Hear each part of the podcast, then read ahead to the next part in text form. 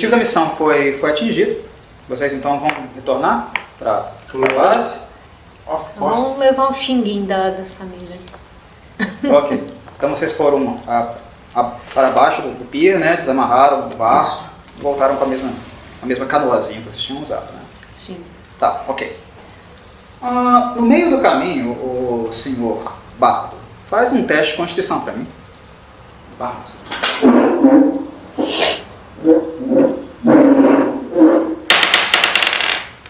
Nossa, foi no- cara. Para, para de usar esse dado, viu? o dado 19 rosa não assim presta. e foi pular. O dado rosa não presta, não usa o dado rosa. Tô falando que o dado rosa não presta. Caralho, você viu? Eu morri um monte de 19, vezes por causa desse Cara, foi no dado. 19, Danilo. Você Eu entendeu? Foi no pular. 19, fez assim, ó. Usa o vermelho. O rosa não. Rosa tá proibido desse jeito. É igual Ah, em cartoon dos Looney Tunes. Sai os dois seis, ele dá mais um pulinho, um... Ah, Às vezes nem tá do lado, né? Só ele gira. ele tá parado, ele- só que ele dá um pulinho. Ah, eu perdi! é só magia de, é só, só uma, é só magia de primeiro nível por enquanto, né? Sim, você só tem acesso às magias é, subsequentes quando você ganha um slot de magia Subsequente, era esse a dúvida. Ou então onde está definido na, na tabela, né, que é, que é magia de tal nível. Algumas classes são assim. Os slots, no caso, para algumas classes, ah, dizem respeito ao nível maior. Quando você vai usar as anteriores, você usa naquele nível. Por exemplo, é uma magia de 1, só que você pode usar ela no nível 2, ela fica mais poderosa. Isso, legal. Ah, negócio de criar magias, sabe? É, é- isso acabou entrando nessa, nessa, estrutura, nessas regras. Mas enfim, seu resultado mudado foi 3, Quatro, né? Tem um, um- mais um. mais um de Constituição 4, mas ainda assim um estado baixo. E você deve se lembrar muito bem que há poucas horas atrás você se fartou muito né, com cerveja, né, com, com carne de porco, né? Tirou a barriga da miséria. Cara, mas não bateu muito bem não. Ixi. Você está se sentindo estranho. E sendo assim, você vai para a lateral da canoa, você não consegue segurar. E coloca tudo para fora. Mas você percebe que é tudo mesmo. Toda aquela quantidade de cerveja que você consumiu e toda aquela quantidade de carne que você também consumiu. Você colocou para fora. Ah, e a sensação que você tem né, é de um mal-estar muito grande. Muito grande mesmo. É como se aquilo tivesse lhe feito mal. Mas uma dúvida. A mesma dúvida que eu tive no negócio de respirar. Eu, sendo morto-vivo, eu passo mal. Eu acho que se dá pra, né, nessa altura do campeonato, você pode ligar uma coisa com a outra. Coisa Morto orgânica. vivo. Homem. Come, Não tá, tá funcionando. né, alguns comem, mas de fato, né, o, o organismo não necessariamente funciona. Eles consomem, mas não necessariamente o organismo funciona. Né? Mas no seu caso, houve algum efeito, algum efeito colateral que te fez colocar tudo para fora. Faz um teste para mim. Você não tem nenhum tipo de conhecimento de criaturas, né? Tenho história. História. Hum, o suficiente. Faz um teste para mim cru de inteligência. De inteligência. Intelecto. Mais. Vermelhinho, né? Ó, o 20. 20. Tá vendo? Mais quatro. O que, que eu falei? O dado rosa tá amaldiçoado, É, senhor. dado 20 é sucesso automático. O dado rosa não tá bom, não. Vamos continuar aqui lá pra mim. Por favor, Por gentileza. Passa ou passa tempo? Passa o tempo. Alguns, alguns é, morto-vivos, eles precisam consumir coisas vivas, coisas orgânicas. É uma necessidade inerente para eles. É como se fosse um vício. Não é que eles, eles querem comer, eles são é, levados a comer.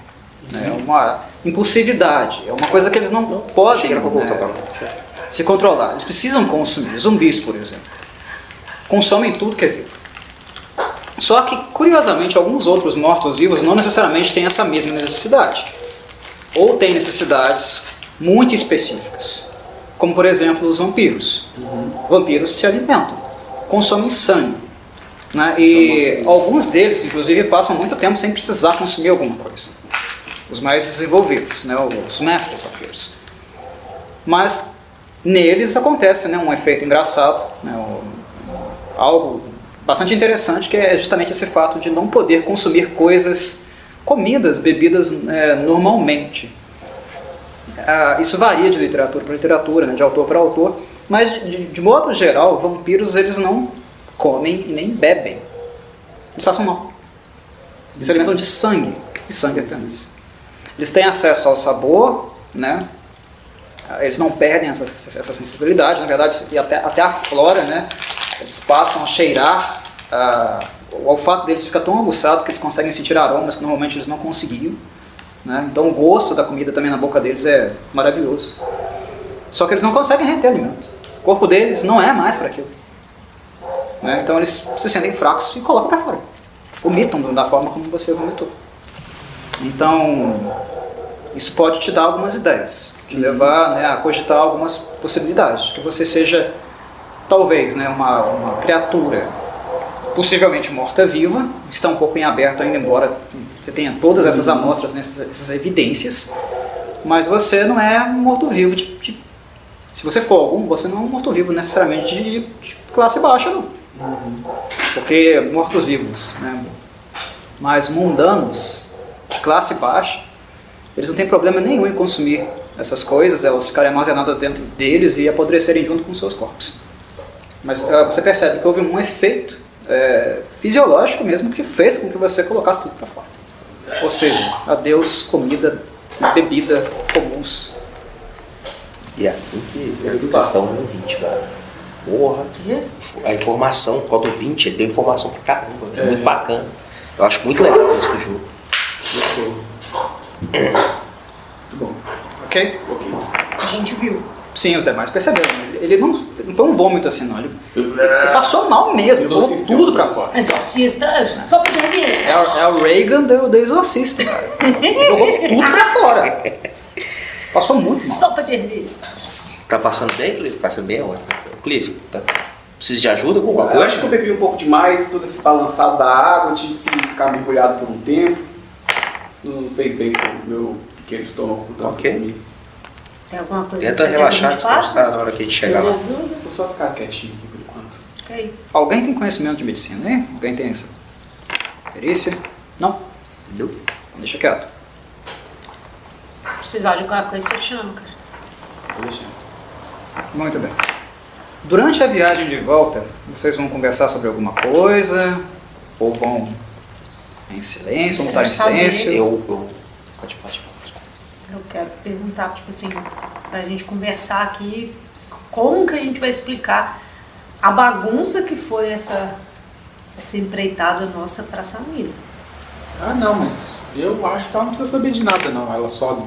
Ela, ela assim, ela não falou a forma que a gente tinha que fazer. Ela falou que a gente não podia matar ninguém e trazer a caixa. É isso que Isso, a a gente fez. fez as duas coisas que ela pediu. É, a- Assim, as- claro que era um bônus a gente não ser visto, mas a gente teve que lidar com os imprevistos. E- A gente não matou, mas a gente quase matou.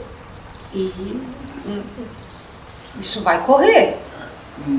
Eventualmente o dono da caixa vai saber que, que rolou alguma treta Ó, no, no, de em volta qualquer- do lugar dele lá. De qualquer forma, desde o princípio eu falei que eu não era perito nisso. Então, ela quis me contratar como para fazer Sim. esse serviço, eu fiz do jeito que dava. Não, garantia nenhum nada A mais gente que só não. fez porque a gente precisa de informação sobre o nosso Uhum. pai.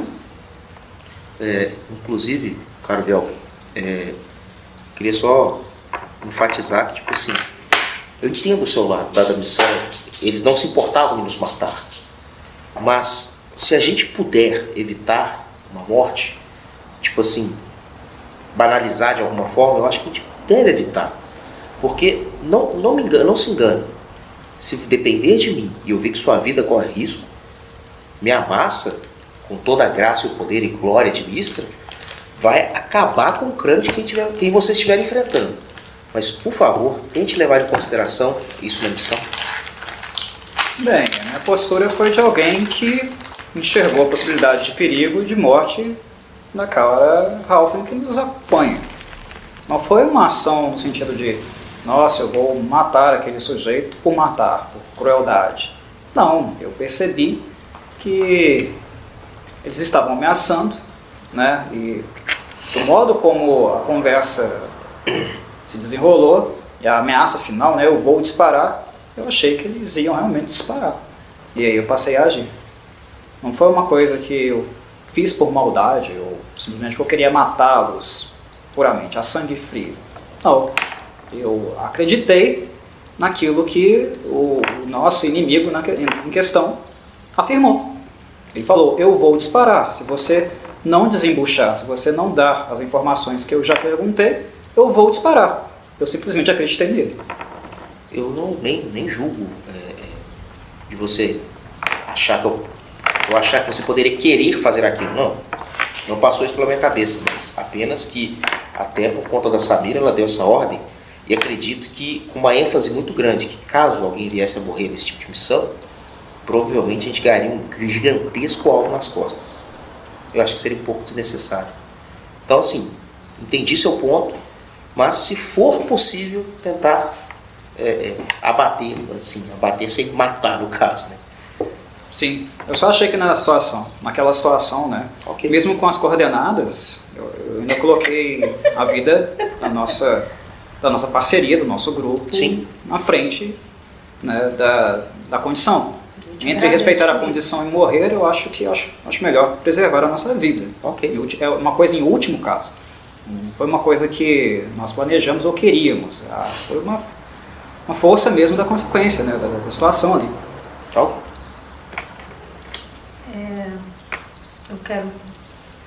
Ah, não sei só- como é que tá o esquema da, da canoa aí, se a gente está um do lado do outro, um na frente do outro, não sei. A critério de vocês, quem está remando, imagino que os mais fortes remem, né?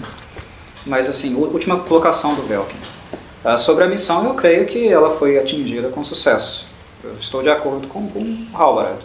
Ah, os critérios foram estabelecidos, ela pediu para trocarmos a caixa, que foi feito, e não matar ninguém, isso também foi feito, Não o que abrir consta- a caixa que também foi feito. no que consta na descrição do Aberto. trabalho. So far, so good. E sobre o, o Edgar, aquele segurança que sobreviveu, como o Halbrecht também falou, confia nele. Que ele estava dando a sua palavra de honra. Bem, o Sr. Halbrecht falou. Eu acho que ele é melhor para ler essa- essas coisas do que eu, inclusive. Ok. Eu quero, vou me dirigir ao Aldrich e falar. É, seu nome é Aldrich, né? Isso. Cara, muito obrigado pelo que você fez. Eu não, não ia estar aqui se você não tivesse me ajudado. É, eu acho que, assim, eu não te conheço a ponto de afirmar isso, mas acredito que, que qualquer amigo nosso que estivesse na mesma situação, você faria o mesmo.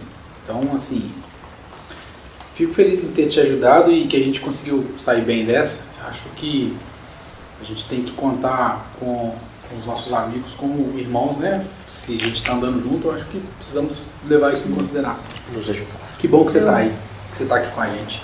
E vai ficar assim por muito tempo. Tenho certeza, se depender de mim. Você, eu quero que você saiba que eu, eu não esqueço essas coisas, eu sempre ajudo quem me ajuda. Então, se você precisar de algo que eu sei fazer e que eu possa te ajudar, conta comigo. Ao bonde. E Você você também, tá, falando, você tá falando na altura normal para todo mundo escutar? Você tem minha... Muito obrigado por essas palavras. Eu tenho certeza que a gente vai se dar muito bem. Eu vou me aproximar e falar assim, ah, minha cara pequena. Não deixe de ir no tempo de Mistra e agradecer pelo sucesso de nossa missão.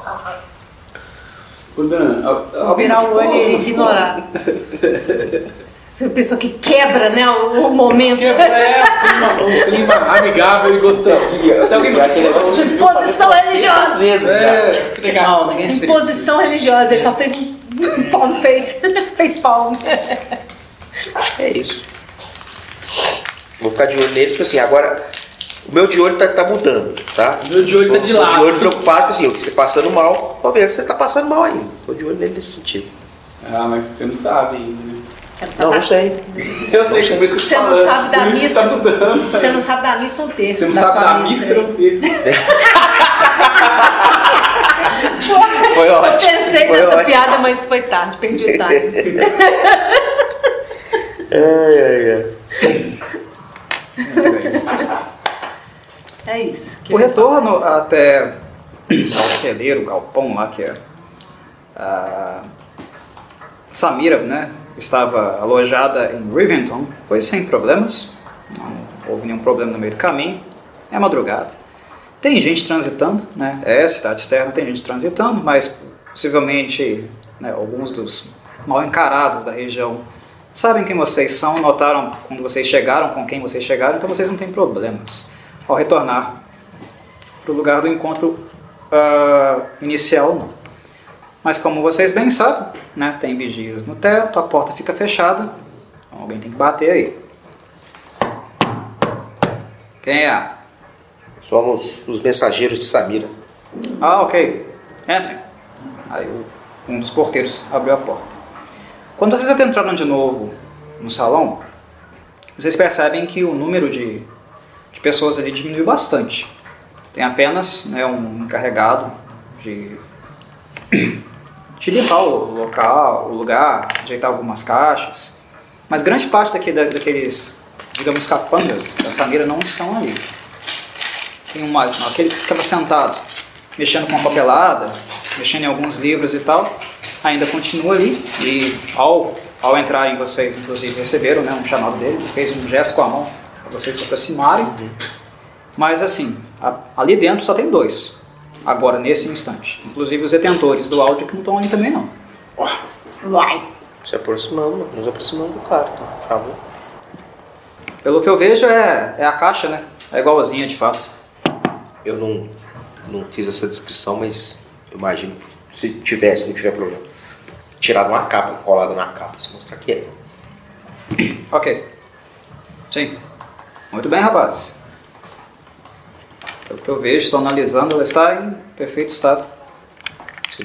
Muito eficientes. Tiveram algum problema? Tivemos alguns percalços, mas nada que a gente não conseguisse lidar. Hum, Como ainda? pedido, ninguém morreu. Tô passando mal ainda, só pra eu saber como é que eu interpreto agora. Aquela, aquele pós-náusea, né? mas nada, nada que te fragilize. né? Nada que um pantoprazol não resolva. Não pude deixar de notar onde estão todos. Cadê, cadê Valéria, Isabel e Alejandro? Ah, sim. Eles saíram para buscar suprimentos e aparentemente os seus é, amigos, acho que são, né? Minha família. Ah, desculpe, não, não sabia. A sua família, eles acho que estavam agradecidos pelo, pelo banquete e se ofereceram para ajudar. Eles foram buscar alguns sacos de grãos. Num armazém aqui próximo. Não. Não deve demorar muito, não. E os demais cooperadores da casa aqui? Foram juntos. Na verdade, a gente vai fazer uma, um transporte bastante, bastante, bastante saco. Entendi. né? Vai ser muita coisa que a gente vai transportar aqui hoje. E Samira, onde está Samira? Foi junto. A chefe é assim mesmo. Ela sempre coloca a mão na massa. Inclusive, ela me deixou algumas eh, indicações para atendê-los naquilo que vocês precisassem até ela voltar. Ok. Você não se importa de a gente esperar com a caixa até que ela retorne, né? Não, sem problema. Mas caso já queiram a sua recompensa, ela já está separada aqui. Opa. No meu caso, me interessa. Claro que eu é sempre bem-vindo, mas me interessa muito mais a informação que Samira poderia nos passar. Sim, mas ela me deixou eh, uma, uma ordem detalhada para pagar vocês de acordo com o serviço.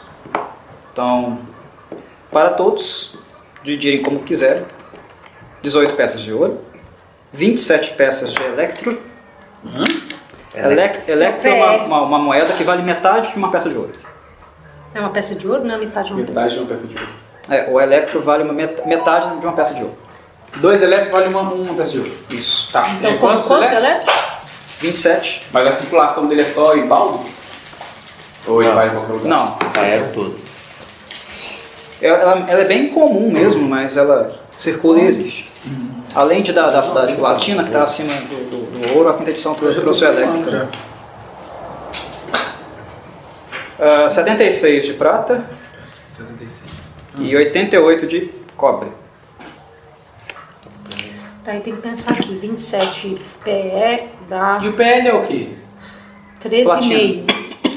Mas platina não saiu na minha jogada 13,5. aleatória. Não, não. Platina. 76 O raio. pp é quanto? Quantos? Um- um- uma peça de prata é quanto? 10, 10 peças de prata Dez? de ouro. 10 de prata vale uma de ouro. Então dá 7,6. E cobre. Seria 100. 100. Então, Porque 10 de cobre vale uma de 88 prata. centavos. Então, qual que é a soma total aí, por favor? Vai dar 18. O Velken afirma. Não tenho necessidades materiais como essas. Se eu precisar de alguma coisa, falo com vocês. Mas podem ficar com a grana inteira. Não, não me importa. Mas mais você participou assim como 48. nós, eu acho justo. Você 39,98. deixa a gente arredondar, arredondar? 40. Que, que tá em peças de ouro, tá? Fica 40 peças de ouro total. Sim. Mas a- a- as moedas que estão à disposição são, são essas. Não, não, tá. Estão Aí a gente anota aqui. É né? porque a conversão vai dar isso, entendeu? Uhum. Então, para facilitar para dividir só. Sim. Eu acho que é justo dividir por 5, dá 8 pra cada um. Fica certinho. É o equivalente a 8, né? Isso. Concordo. Ah, não, cada um não ganhou, não. Isso aí é total. É o total. Ah, total. Tá Você aí, tá achando que a gente tá- é. Ah, estão anotando aí? Eu achei que você estava É, anotando aí somar e dividir. Não, não. Ela anotou aqui pra isso. Beleza. Beleza. E entrou nesse dinheiro também o, a grana da- das caveiras, viu? Mas o quê? Das, das caveiras, na catacumba. Ah, tá. Lembra que eu falei que Ah, tá. o Tesouro tesouro poderia, poderia vir depois. viria depois, faria mais Beleza, sentido? beleza, beleza. Então a gente- eu somei aí também o dinheiro das Então quanto deu pra cada um aí? Deu Vai. 8 PO, mas a Oito gente PO. vai precisar dividir as moedas, né? Não é isso que você tá Do jeito que falando? vocês quiserem. O Velkin falou que pra ele não importa. O que tá Mas vai assim, a gente não pode, não vai dar, ter como... Fazer o seguinte. Faz o seguinte, anota num, lugar É, esse ouro, esse ouro do grupo aí, entendeu? E aí a gente gasta esse ouro como, como gasto pro grupo, de, de ração, essas coisas, não? PO dá 3,6. Eu dei dinheiro quebrado porque muita coisa vale PC, vale PP, não é PO. PO é muita coisa, Então, PO é tá, muito você dinheiro. vai- é, Ela já tá dividindo 5,4. direto já cada, cada moeda aí. Coisa cara mesmo é 6 equipamento, dividido por 5, sabe? 15,2. Mágico, então. Mágica, é. mágico vale 88 bastante. dividido por É, 5. é mágico. É um negócio que você custa achar pra 17,60. comprar e ainda mais difícil vender. É isso aí. Então tá dando. Porque ninguém, não, não é porque ninguém queira comprar, ninguém tem dinheiro pra pagar. É, Então, quer. é, contando com o Velkin, é, dá 30, é, 3,6 peças de ouro, 5,4 peças eletro, Eletro. eletro 15,2 de peças de prata e 17,6 de peças de cobre. Vocês podem passar numa casa bancária, por exemplo, e trocar. Né? Fazer a conversão lá e trocar e sair com as moedinhas de ouro só se vocês quiserem. É, mas a, eu acho que a, a sugestão do Edipo é boa. É, Quem? deixar pro Deixar grupo. pro grupo, né? É, Deixa anotado do Fundos jeito que tá aqui, do entendeu? A gente sabe que é do grupo. Tá, eu não quero ficar com esse dinheiro não. Isso, claro, né, se o grupo estiver de acordo. Pode ter aquele personagem mais fofinho e tal. Ah, quero mesmo. Mas eu tô, eu se o tô grupo estiver de acordo. O Velkin, claramente, ele não tá, não tá quer que eu carregue aqui? É, se, Pode carregar pra nós aí. Dinheiro, vou escrever aqui, dinheiro do grupo. se a gente vai Dinheiro do continuar, enquanto a gente estiver junto, eu não vejo motivo pra ficar dividindo. É, aí, passa de novo pra mim, por favor. Do lado, fora do quadradinho que eu vou... 18 PO. 18 PO, 18, ah, 27 PR, 27, ah, 76 PP 76, ah. e 88 PC. Aí, ó, o que tá de fora do quadradinho é do grupo, o que tá de dentro é meu. Tá? Beleza? A gente nem perguntou, você nem se manifestou. Não, mas tá acho que tranquilo? beleza, tá tranquilo. Acho que ele tá passando muito mal pra pensar. Pra pensar. Tá tranquilo. tá É igual eu com fome hoje na almoço. Mais alguma coisa, senhores? A Samira me pediu para auxiliá-los em qualquer coisa que Ela, você precisasse. ela, ela demora a chegar? Eu, eu creio que ela vai voltar com, com todo mundo. Não, mas de- ela- você acha que ela demora? Em meia, meia, meia hora, uma hora, se tiver algum imprevisto. Tem alguma algum algum bar aqui perto, algum, alguma taverna para eu poder relaxar um pouco, dar uma divertida? A essa hora tem, só é muito recomendado. Ah, não. Que horas são? Especialmente com o dinheiro que você acabou de ganhar. É, você tá carregando, meu Você tá carregando. Beleza. Me ajuda aí. Que horas são mais ou menos? Eu até iria com você, mas ah, não posso abandonar o posto. Tá. Sabe me dizer que horas são? Ah, tá virando com umas quatro da manhã já. Realmente. Por aí. Eles saíram há muito tempo? Tem mais ou É. menos uns 45 minutos. Teria como fazer uma espécie, talvez uma sopa de batatas? Creio que nosso pequeno amigo está passando um pouco mal. Não, mas por favor, não. não Sobrou alguma coisa do, do que nós jantamos ontem? Sobrou. Tem batata sim. Nós servimos o, o porco com, com batata. Tem algumas batatas ah, sim. Inclusive pré-cozidas. Você quer? Não, obrigado. Tô passando mal justamente pelo que eu comi. Acho que eu preciso ficar mais quietinho. Então, tome bastante água. Com certeza. Pode ir. Tem água por aí? Sim. Vou, vou lá pegar um. Um balde logo ali. Pode ir lá tomar. Seu personagem tem cantinho, não? Tem. Mas vou beber água dos É, é, cada vez que abre o cavalcante, ele enche de novo lá do balde. É. Ok. Então vamos aguardar, né? Vamos esperar. Esperar essa amiga chegar. Passou 40 minutos. Os, os demais, né, os. Ô, Ana, t- todo, mundo- todo mundo tá com a PV cheio, né? Sim. Eu ia testar a canção da. Eu tô morrendo de medo disso. Né?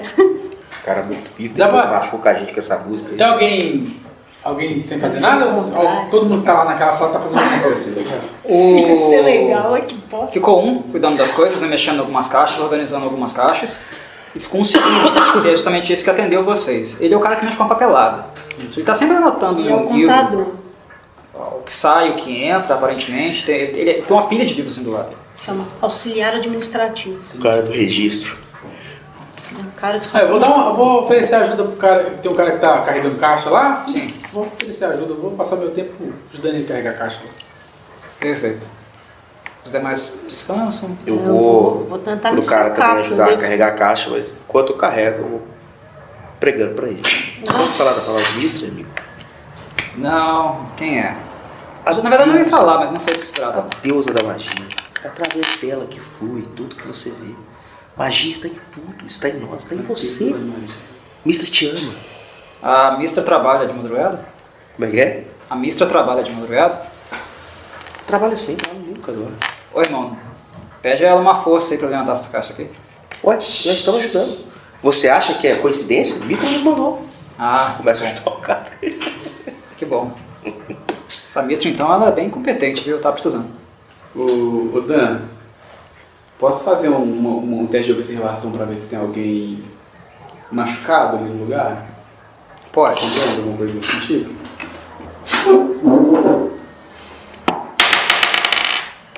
Esse Tá dado é bom vendo? demais. Dado vermelho. Seguido. 20?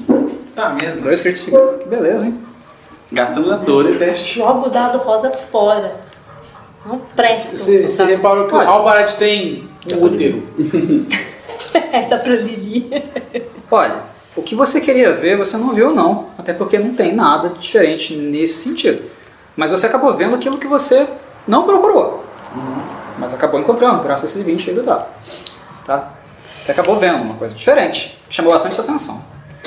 Em um dos livros de anotações né, do, do cara que estava administrando a papelada, né, no meio daquele, daqueles pergaminhos, e vários livros, você viu um livro que para você é bastante familiar.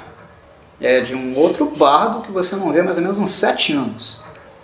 Ele também cos- costumava, assim como você, fazer registro das suas histórias. É o livro dele. Até porque a capa é muito específica, tem detalhes muito específicos, ele talhou a capa do livro. Né? Fez algumas, algumas descrições rúnicas em dourado, prateado. Tinha um amor absurdo por aquele livro. Vou, vou pegar. Bem, Pegar, não, né? Pegar pra ler, pra... Mas se, se o cara vai deixar você pegar? Ué, não, mas tá, tá à disposição, né? A gente pode... Então, Não, tá na mesa do Tá cara. na mesa do cara. Tá na mesa do cara. Você achou o quê? Tinha uma biblioteca? Coisa que você tá aí, eu chego o cara pega o computador. Não, não, não, não achei, achei que tava tipo assim, numa mesa, mas que poderia. Não, não. não, não. Vou, vou chegar perto de- de- desse cara e falar assim, ó. Não pude deixar de, de reparar nesse diário de bordo de um bardo que é familiar para mim. Muito interessante. Ah, é? Você conhece a procedência desse aqui? Chamado Causos do Isidoro. Conheço. Já, mas gostaria de conhecer mais. Hã? É, Então, mas eu não escutei.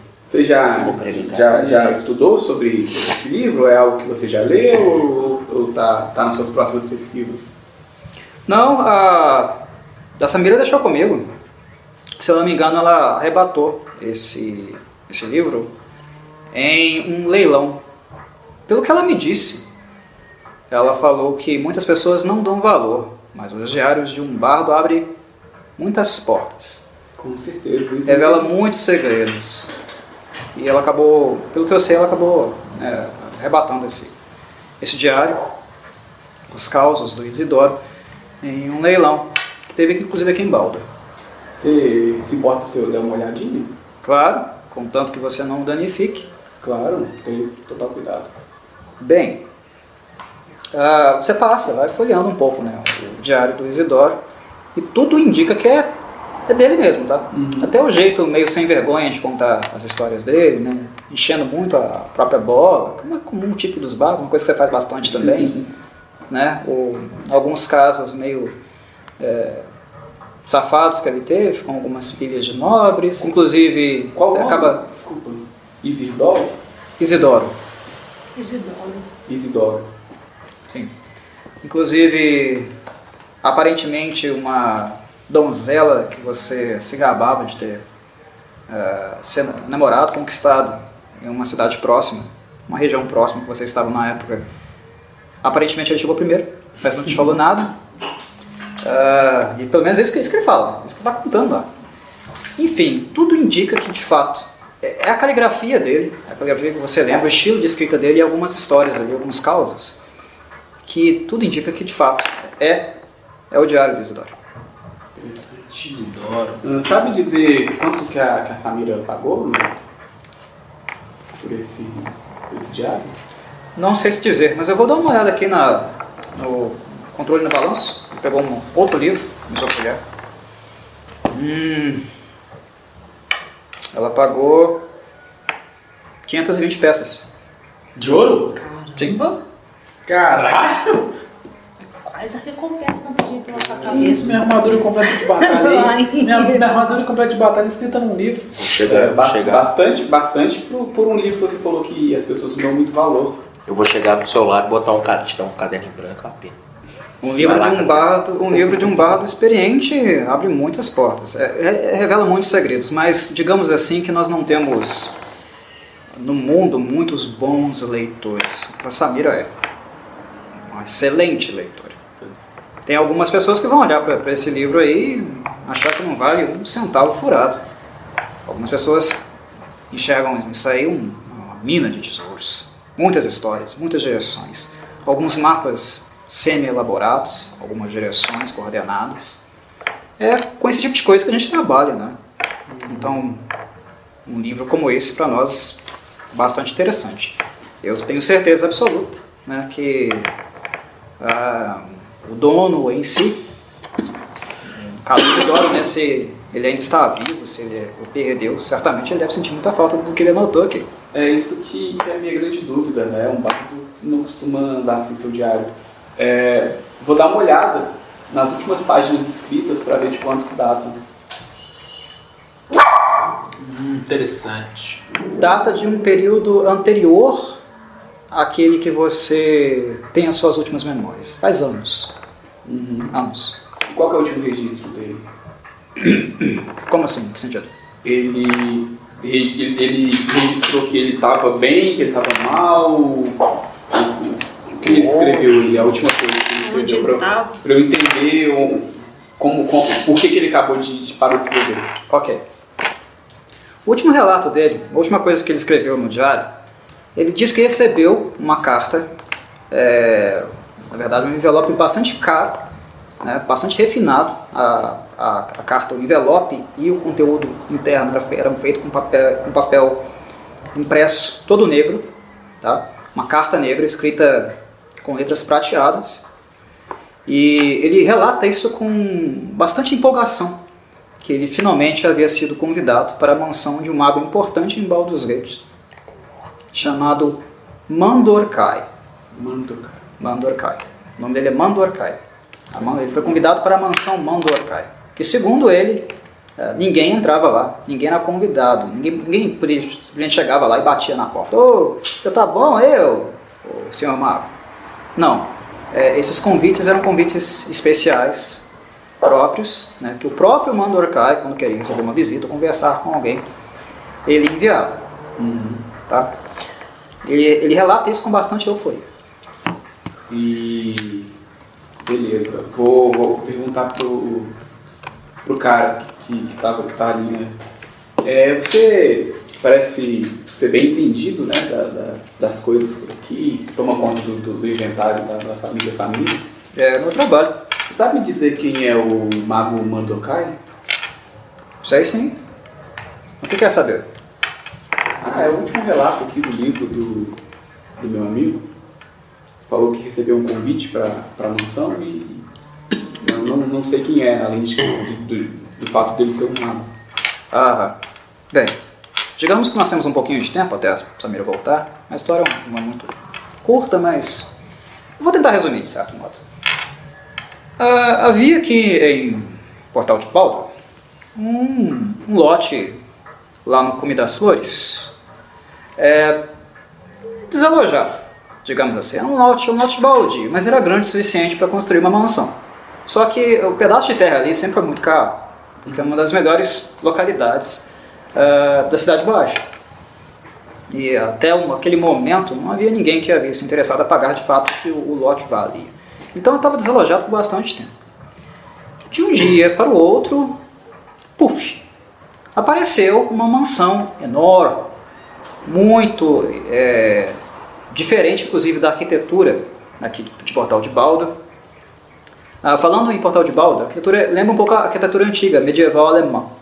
Aquelas casinhas com telhados pontudos para cima. né? A arquitetura daquela mansão era muito diferente. Era uma mansão com um estilo gótico, umas gaulas, a alvenaria era muito reforçada. Era uma coisa realmente de luxo. Inclusive, a mansão ainda está lá. Ela existe, obviamente ela existe. Ela está lá naquele lote. Mas ela simplesmente brotou ali. E nos dias seguintes que nós fomos, começamos a saber, temos, temos, é, começamos a ter notícia que ah, a mansão em questão se tratava da mansão do mago Mamborkai. Ela simplesmente apareceu lá. Não houve muitos problemas com a questão financeira, eu acho que ele acertou tudo direitinho, o pagamento com os duques. Né? Mas foi bastante interessante, uma grande surpresa, um grande alvoroço na cidade quando simplesmente uma mansão completamente Apareceu. diferente apareceu naquele, naquele terreno, né? e junto com ah, animais, os serviçais, todos os empregados da mansão, eles simplesmente apareceram lá. Né? Mas depois de um tempo, o, o Mandorkai, ele, desde o princípio, na verdade, ele era bastante reservado. E- essa reserva dele foi aumentando exponencial, exponencialmente, sabe, com o tempo. A ponto de ele ficar um cara completamente recluso. Ele mal saía, os servos dele saíam só quando precisavam de alguma coisa. E chegou um ponto onde a, a- nem mais os empregados dele saíam da casa. Isso gerou um certo, eh, assim, um certo, uma certa preocupação dos moradores locais, né? Diabo esse, esse povo está fazendo lá dentro? Não sai, não se alimenta, não compra mais nada. O que diabo aconteceu com esse mago? É claro, né, que pelo menos as histórias, as histórias que eu escuto de mago, os magos não, não precisam sair de casa para fazer compras se não quiserem. Eu sei disso. Mas eh, a maior parte dos, das pessoas, dos plebeus, não. Então isso acabou gerando uma certa comoção e tal né, nas pessoas, mas o- os líderes locais, os duques, a- o punho flamejante deixou pra lá. O cara é reservado, tá na casa dele, paga os impostos normalmente e pagava, tá? O dinheiro estava sempre certinho, as taxas e tudo. Ah, e ninguém foi lá incomodar ele. Não havia nenhum problema. Porém, a partir de um certo momento, essas cartas, é, que você deve, uma carta que você deve ter lido aí, eu, eu li essa parte, sei que você está falando, Ah, ela- elas passaram a ser enviadas. E era uma coisa muito aleatória, sabe? E a princípio, quem recebia essas cartas eh, era convidado pra, para a mansão do, do, do Mandorkai, ficava extasiado. Nossa, ele me convidou, uma pessoa que mal sai, né? Eu? Por que, que ele me convidou? As pessoas ficavam assim, sabe, bastante vaidosas, apenas Curiosas por receber um, também, um convite de uma, uma pessoa tão importante assim. Porém, é que eh, nesses primeiros convites as pessoas iam até a mansão, eram recebidas, elas entravam. A questão é que elas não saíram mais.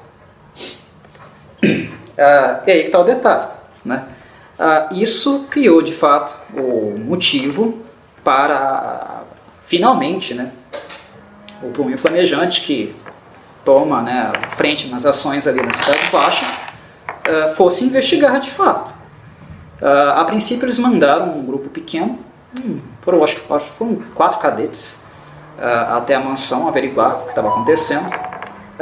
Eles não foram recebidos, o que os fez entrar à força, e esse grupo sumiu também. Eles entraram e não saíram. Depois, o punho flamejante ah, mandou um reforço considerável, né, que eram quatro, se tornaram 20. Mas a história foi a mesma. Ninguém saiu. As pessoas entravam na mansão e não saíam mais. Digamos assim que o punho flamejante deixou para lá, sabe? A mandar mais soldados. Mansão não está fazendo nada, entre aspas. Os impostos continuaram sendo pagos. Os impostos continuaram sendo pagos. Ex- exatamente. Sempre pontualmente. Chega o envelopinho bonitinho, saquinho, tudo direitinho na data certa. E não é ninguém, não, não é a pessoa que entrega, não, eles aparecem. Né, escrito, assinado, inclusive pelo Mandorcado. Aparecem. Os impostos estão sendo pagos. O punho flamejante não topou mais perder parte do seu, do seu pessoal, né, da sua infantaria. E as cartas continuam. As cartas continuam sendo enviadas. Vai quem quer. Off quem? É aquele Mandorkai?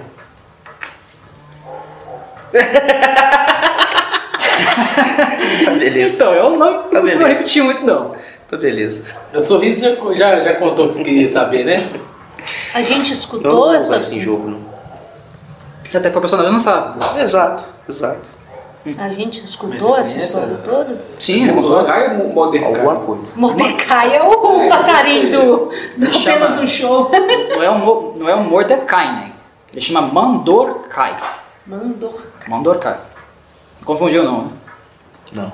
Hum. É, chama Mandorcai. M-A-N-D-O-R-C-A-I. Que foi? E sobre todos terem ouvido, sim, ele contou, ele falou, contou a história assim, abertamente. Ah, não. você, você, ele M-A-N-D-O-R-C-A-I. Mandorcai. Tem um CK, né? C-A. C-A-I. Cai. C-A-I. Cai. Mandorcai. A dor que cai. É, aproveitando o momento aí de, de história, é, como é que você chama? Rubem. Rubem. Rubem, sabe onde estão meus equipamentos? Ah, vocês estão ali, ó. Tem uma, um saco grandão. Vou lá pegar, vou lá pegar e já vou vestir meu equipamento. Posso manter o, o capuz e a bandana de souvenir? Tranquilo, nós temos bastante. Colocar junto com a mochila. Se Ah, eu quero também. A minha roupa é uma- é- acredito que não seja tão discreta. Sem problemas. Vou guardar na mochila, não. Vou continuar usando. Se vocês não tivessem voltado, nós teríamos perdido de qualquer forma. Creio que vocês mereçam. A cabaninha, a, a capinha é uma boa ideia mesmo. Ah, o- não, mentira. Eu Eu troquei de roupa porque ela desonrado. tá encharcada. Tá, eu eu vou- fiquei 200 horas dentro d'água. A armadura de couro eu vou Você largar lá, mas a, a- a, capa a, molhada, a capinha né? com uma coisinha eu vou É levar bom também. tudo. Ah, Deixa secar. Capa. É muito de magia, licença poética. Não, então eu, eu- eu deixei minha, minha roupa secando, vesti a Eu minha. tento ajudar ela no fazer o, refazer o dado de vida pra ir bem. Aí eu, eu falo que eu vou manter a capa, eu falo assim, vai mofar, Vai porque tá mofar sua molhado. mochila. Não, mas tem licença, pô, tem o caralho, vai mofar tudo aí. Vai mofar. Não, você que lava. Riquinho, não, você que lava. Não, é bebel. Então, a Bebel e apontou pro alto. Bebeu, bebeu lavar a minha, tá? Aí a gente veste o mesmo tamanho.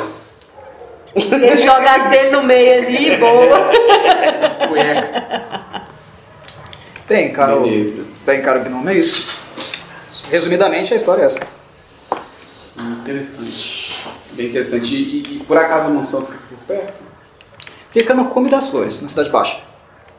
Na ala ah, noroeste. Ótimo. Interessante. Vale a pena, acredito que até passar em frente para ver a construção. Eu, se você fosse você, não entrava não, especialmente sem convite.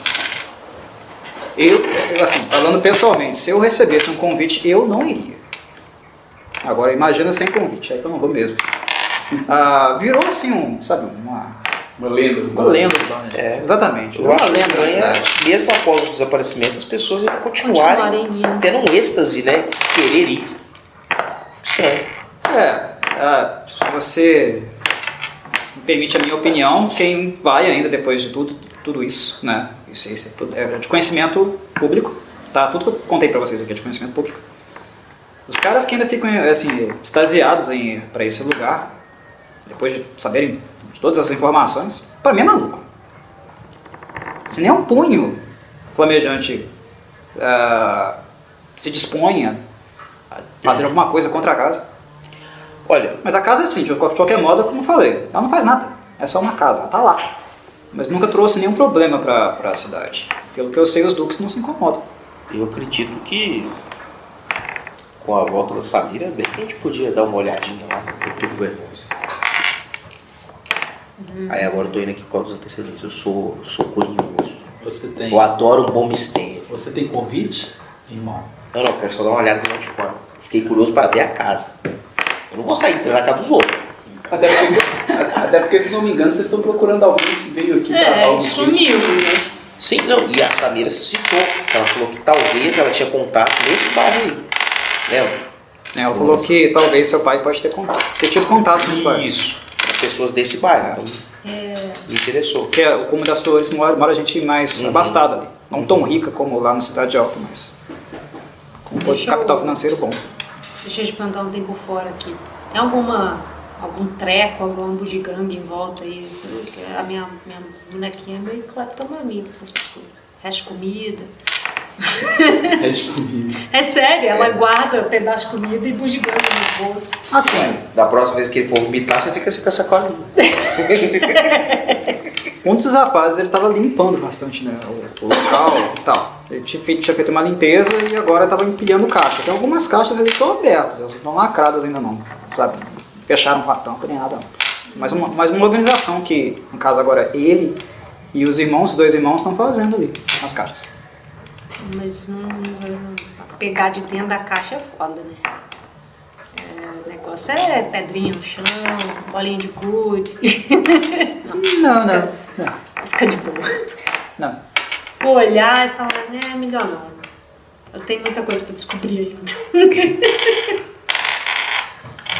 É- é- Beleza, Você chegou, agora você antes, chegou num lugar que você tem credibilidade. Pois é, sair roubando os outros não é legal. o, o livro para ele, eu, eu quero ver se eu consigo dar uma olhadinha rápida Ver se eu consigo tirar um para xerox. para enxergar se ele passou por algo parecido com o que eu estou passando, se tem alguma informação que pode ajudar a entender o que está acontecendo comigo. Algo sobre mortos-vivos, Rapaz, o negócio é um camalhaço. é um livrão assim. né? Braço, é grandão. Uhum. É, então tá pra muito tempo na estrada já, igual você. Beleza. Você pode Tem tentar. um índice, não tem... Pode tentar comprar ele, da, é comprar ele, no caso da, da, da Samira, né? Ela pagou um dinheirão bom nele. Não, não entendi, eu não Isso sei. é muito fácil. Né? Mas não tem um índice, não tem... Não, né? Um índice. Eu botei é organizado.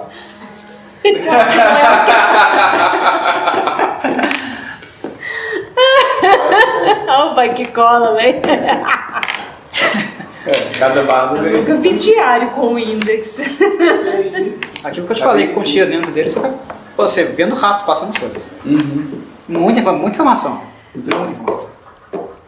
Não, ok.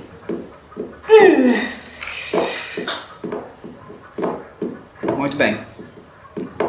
Por hora, é isso? Isso é tudo? Esperando a Samira chegar. Eu tô Meu personagem tá cansadaço. Quero deitar e dormir, mas eu quero esperar a Samira chegar. Muito bem. Eu tô quietinho no meu canto ali com o ratinho. Ratinho. Retornaram 40 minutos depois. Todos, todos os ah, ajudantes da Samira, os três detentores, menos a Samira. Ai, Aí não me ajuda, né? Isabel viu vocês. Ei, olá, como foi lá? Tudo bem? Estão bem? De Tudo alguma certo. coisa? Estamos sim, deu, deu tudo certo. É, a Samira não voltou com vocês? Não. Segundo ela, teve um problema de última hora. Chegou um outro rapaz, deu um recado para ela, ela precisou sair. Mas ela falou que tudo que vocês precisarem, vocês podem perguntar ao Ruben que ele sabe de tudo. É, então, acredito que devemos deixar isso com você, né, Ruby? Como eu falei, a minha senhora me deixou à à sua disposição para qualquer coisa que precisassem. Ok? Acredito que a gente precisa de um bom descanso, pelo menos eu preciso. Sim. Podem ficar à vontade, mas ainda ficaremos um- algumas boas horas aí aqui ainda. Você vai dormir não, Rubem? Entregar a caixa pra ele.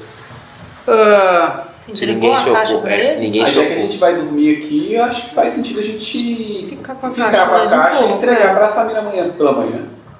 vocês têm realmente necessidade de entregar para ela? É, eu- Diretamente para ela? Ah, porque ela entregou diretamente pra gente. Não, mas ó, Ela ó, off game, cara, chegou criado, assim, eu sei que você não tem essa conexão, mas chegou criado nós que a gente confia. Os caras falaram, não, ela fala o que precisar Ah, é. e tal. O Ruben ali tá tratando a gente bem. Chegou mais gente. Eu não vejo nada do porquê não entregar. Mas É tudo bem, Ruben se, alguém se opor, também tá ótimo. É, se, se o Rubem passar as informações que a gente busca também, a gente talvez nem veja a Samira mais também. Não, e eu imagino que, tipo assim, que a Samira de conversando com a gente, ela ia consultar os informantes dela. Que é o Rubem. Como- não, eu, eu penso assim, como a gente saiu numa missão de algumas horas, talvez ele não tenha informação ainda. Tá. Entendeu?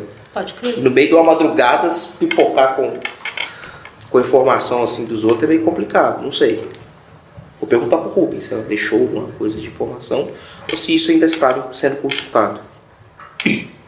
Bem, ela me passou assim dados preliminares de vocês, do que ela tinha falado, conversado com vocês a princípio. Mas algumas coisas eu preciso saber um pouco melhor, né? Uhum. Até porque eu mantenho, vocês perceberam, eu mantenho o registro de praticamente todas as nossas atividades, Sim. inclusive também dos nossos contatos. Então, dependendo daquilo que vocês me falarem, informarem que vocês estão precisando, estão indo atrás, ah, eu posso apontar com mais assertividade ah, para onde vocês devem ir, como, quando. Ou inclusive, se estiver ao meu alcance também, poderia marcar algum tipo de reunião com uma pessoa, se for o caso. Nós estamos procurando nosso pai e nossa irmã. Ah, o nome completo deles, por favor. O nome do meu pai é Marcel Jactaeste Uhum. Tá lá anotando. e minha irmã Lucy Jactaeste. É, vieram de Lua Argente há, vou, vou falar há quanto tempo, né? Uhum. E depois, há, há 10 dias, não temos notícia nenhuma deles. E nossa irmã tem por volta de 14 anos. Aham.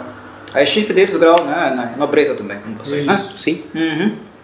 Ah, deixa eu ver aqui. Deixa eu dar uma olhada aqui nos encontros que aconteceram essa semana lá no, no Salão Alto. Possivelmente nobres. Eles devem ter se reunido com alguém lá. Deixa eu ver. Essa fotocópia até que tá boa. Xerox. É.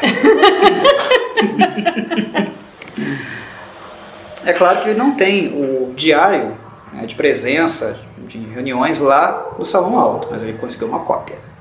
Então eles têm assim, um balanço de todo mundo que teve lá. Você Mimeógrafo que O chama. cara tem oito, quanto é lugar. sabem quem entrou, ou que, com, com, Cheirão que de horas álcool tal. roxo. Os caras querem informação, né, velho? Os caras bem organizados. É, Passou o dedo no mimeógrafo. Hum, Essa hora que eu faço aquele registro assim. Rubem tem as manhas. De fato. Aqui consta que eles consultaram, eles estiveram sim no Salão Alto. Ok.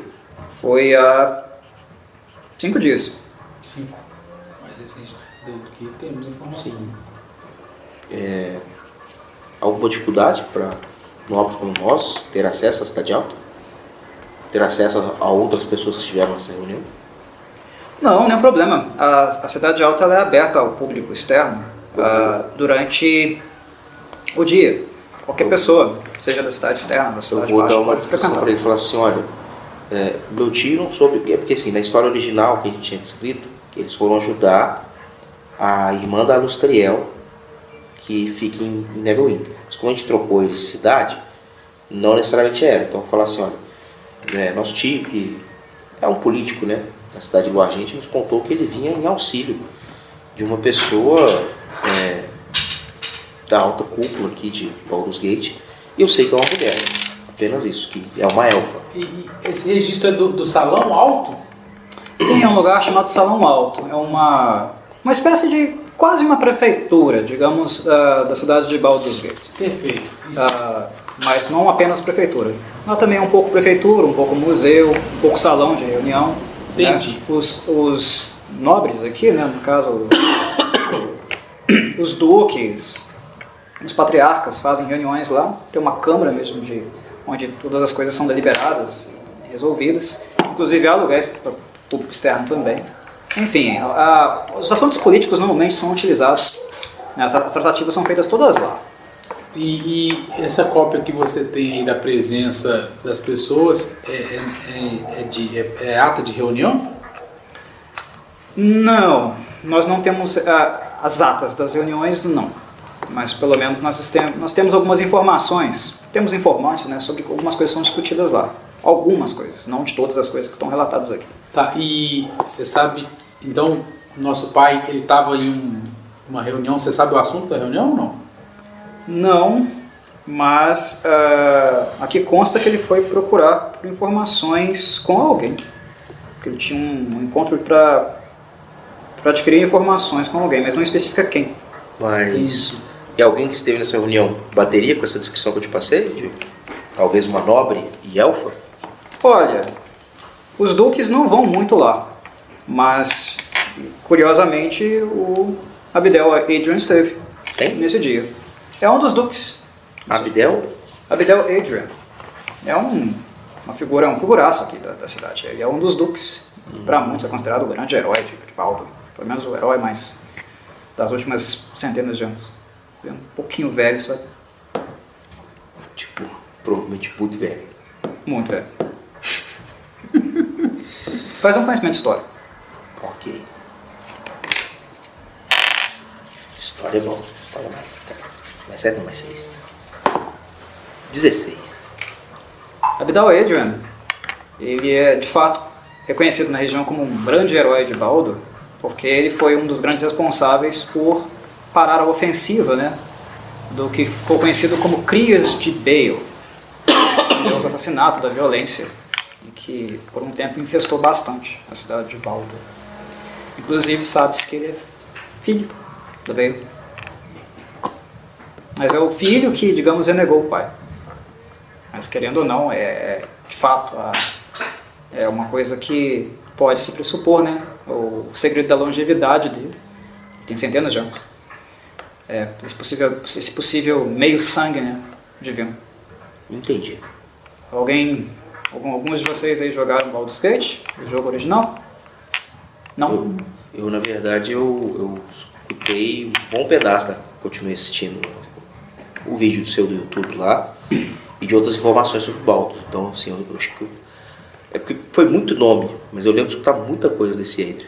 Uhum. Foi ele que foi é, criado inicialmente num mosteiro também, não foi? Ele foi levado para um mosteiro e tal. Eu, eu lembro de ter escutado bastante Uma ordem de paladinos Isso. ah, tinha decidido por matá-lo, mas um- Isso, um dos exatamente. paladinos não quis e deixou eles ah, sendo criado por um bibliotecário. Uhum. Exatamente. E, e falando assim, ó, fica boneco, fica de olho aí. É, exatamente. o Paladino ah, acreditou que ele poderia crescer e não se tornar uma besta selvagem, uma criatura assassina, mesmo sendo filho de Bale. É um meio filho de Bale. Que antes de sucumbir de fato, né? Antes do. Do tempo das perturbações, na verdade. né? Durante o tempo das perturbações, o Bale sucumbiu. Mas ele fez vários filhos, né? Várias mulheres diferentes. Paladino acreditou que ele poderia ter um destino diferente. Poderia crescer e não se tornar mal. E acabou poupando a vida dele, deixando ele ser criado por um, por um, por um amigo dele. Show. É, E hoje ele é Duque. Hoje ele é Duque. Tá. Você, Ruby, você diria que qual seria a pessoa mais adequada, acredito tirando vocês da guilda, é, que seria mais adequada para procurar informações dentro da cidade? A Depende- ideia é tentar pensar em alguém que a gente possa ir atrás e conversar. Depende de quem vocês estejam procurando. Vocês vieram aqui sem nenhuma referência, nenhuma pessoa em vista que vocês iriam visitar. Porque assim, é uma cidade muito grande. Vocês simplesmente vieram para Portal de Baldo sem nenhuma referência, nenhum contato. A informação que tínhamos do nosso tio era apenas essa. Porque, assim, sendo sincero, eu não sei quem que eu substituiria lá para da lei de. A irmã da lei de industrial. É, porque assim as informações elas ficam muito limitadas. né? Se vocês não tiverem nenhuma, nenhum nome, nenhuma pessoa para apontar, fica realmente difícil facilitar a, a trajetória de vocês. Mas como, pelo menos tem um relato que eles, que eles estiveram no Salão Alto, se vocês não têm nenhum contato na cidade, ou não vieram atrás de ninguém, não tem nenhuma referência aqui, talvez o próximo passo seria ir ao Salão Alto e procurar saber um pouco, né, as informações. Então, se isso. os funcionários lá souberem dar a vocês. É isso que faremos. E agora, é, outra dúvida, eu tô procurando também, né, perdi em algum lugar, não, não sei onde foi parar, o meu diário como esse que, que você teve acesso, né, do, do nosso querido Isa, Isadoro. Isadoro, Tá. Isadoro, né? Isadoro. Isidoro. Isidoro. Isidoro. Isidoro. Com- Começar um negócio com você, mas eu vou esperar em game. Então, seria muito útil se você me falasse onde que a, que a Samira arrematou esse, ou se tem alguma pista de onde eu posso encontrar caçadores de relíquias, ou alguém que possa me dizer. Foi, foi um leilão que aconteceu lá no Largo. O Largo é um lugar bem vasto na Cidade Alta, que é uma espécie de mercadão. Ah, basicamente, a Cidade Alta se abre durante o dia para as pessoas poderem ir para o largo vender suas coisas. Claro, para vender lá você tem que pagar uma taxinha, né? Ah, tem um postozinho, mas é é um lugar muito bom para vendas, especialmente se você tiver um lugar bom também para vender, para montar sua tenda, porque é um, é um dos grandes, assim, uma das grandes sensações em termos de mercado aqui da, da região da Costa da Espada. Tem muita gente que vem de fora para vender no largo.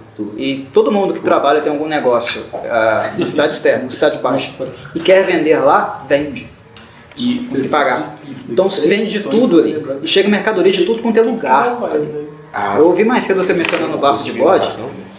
Não é uma bebida tradicional aqui, não é muito comum de encontrar em Baldur's Gate, mas lá no lago você deve achar. Mas ela comprou com alguém específico? Leilão. Leilão. Leilão. De vez em quando tem, acontecem leilões lá, porque são itens muito específicos, únicos, e que vai envolver, de certa forma, né, pessoas que têm dinheiro.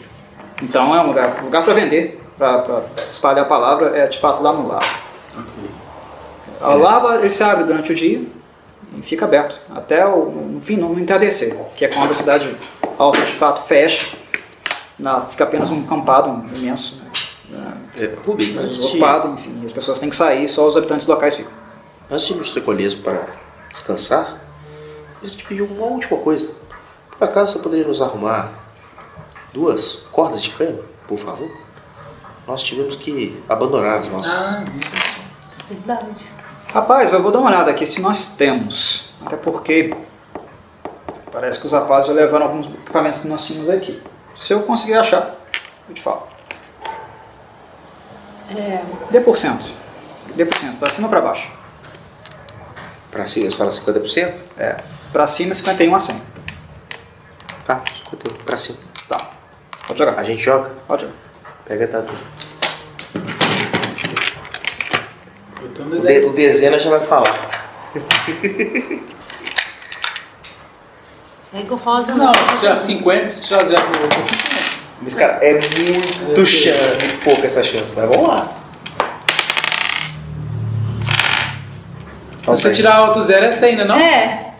Não, porque aqui eu sei. 100 é 0, 0? Sim, é 00. Não, mãe. O 0, 0 se tirar um no outro não é 0, 1, não? Sim.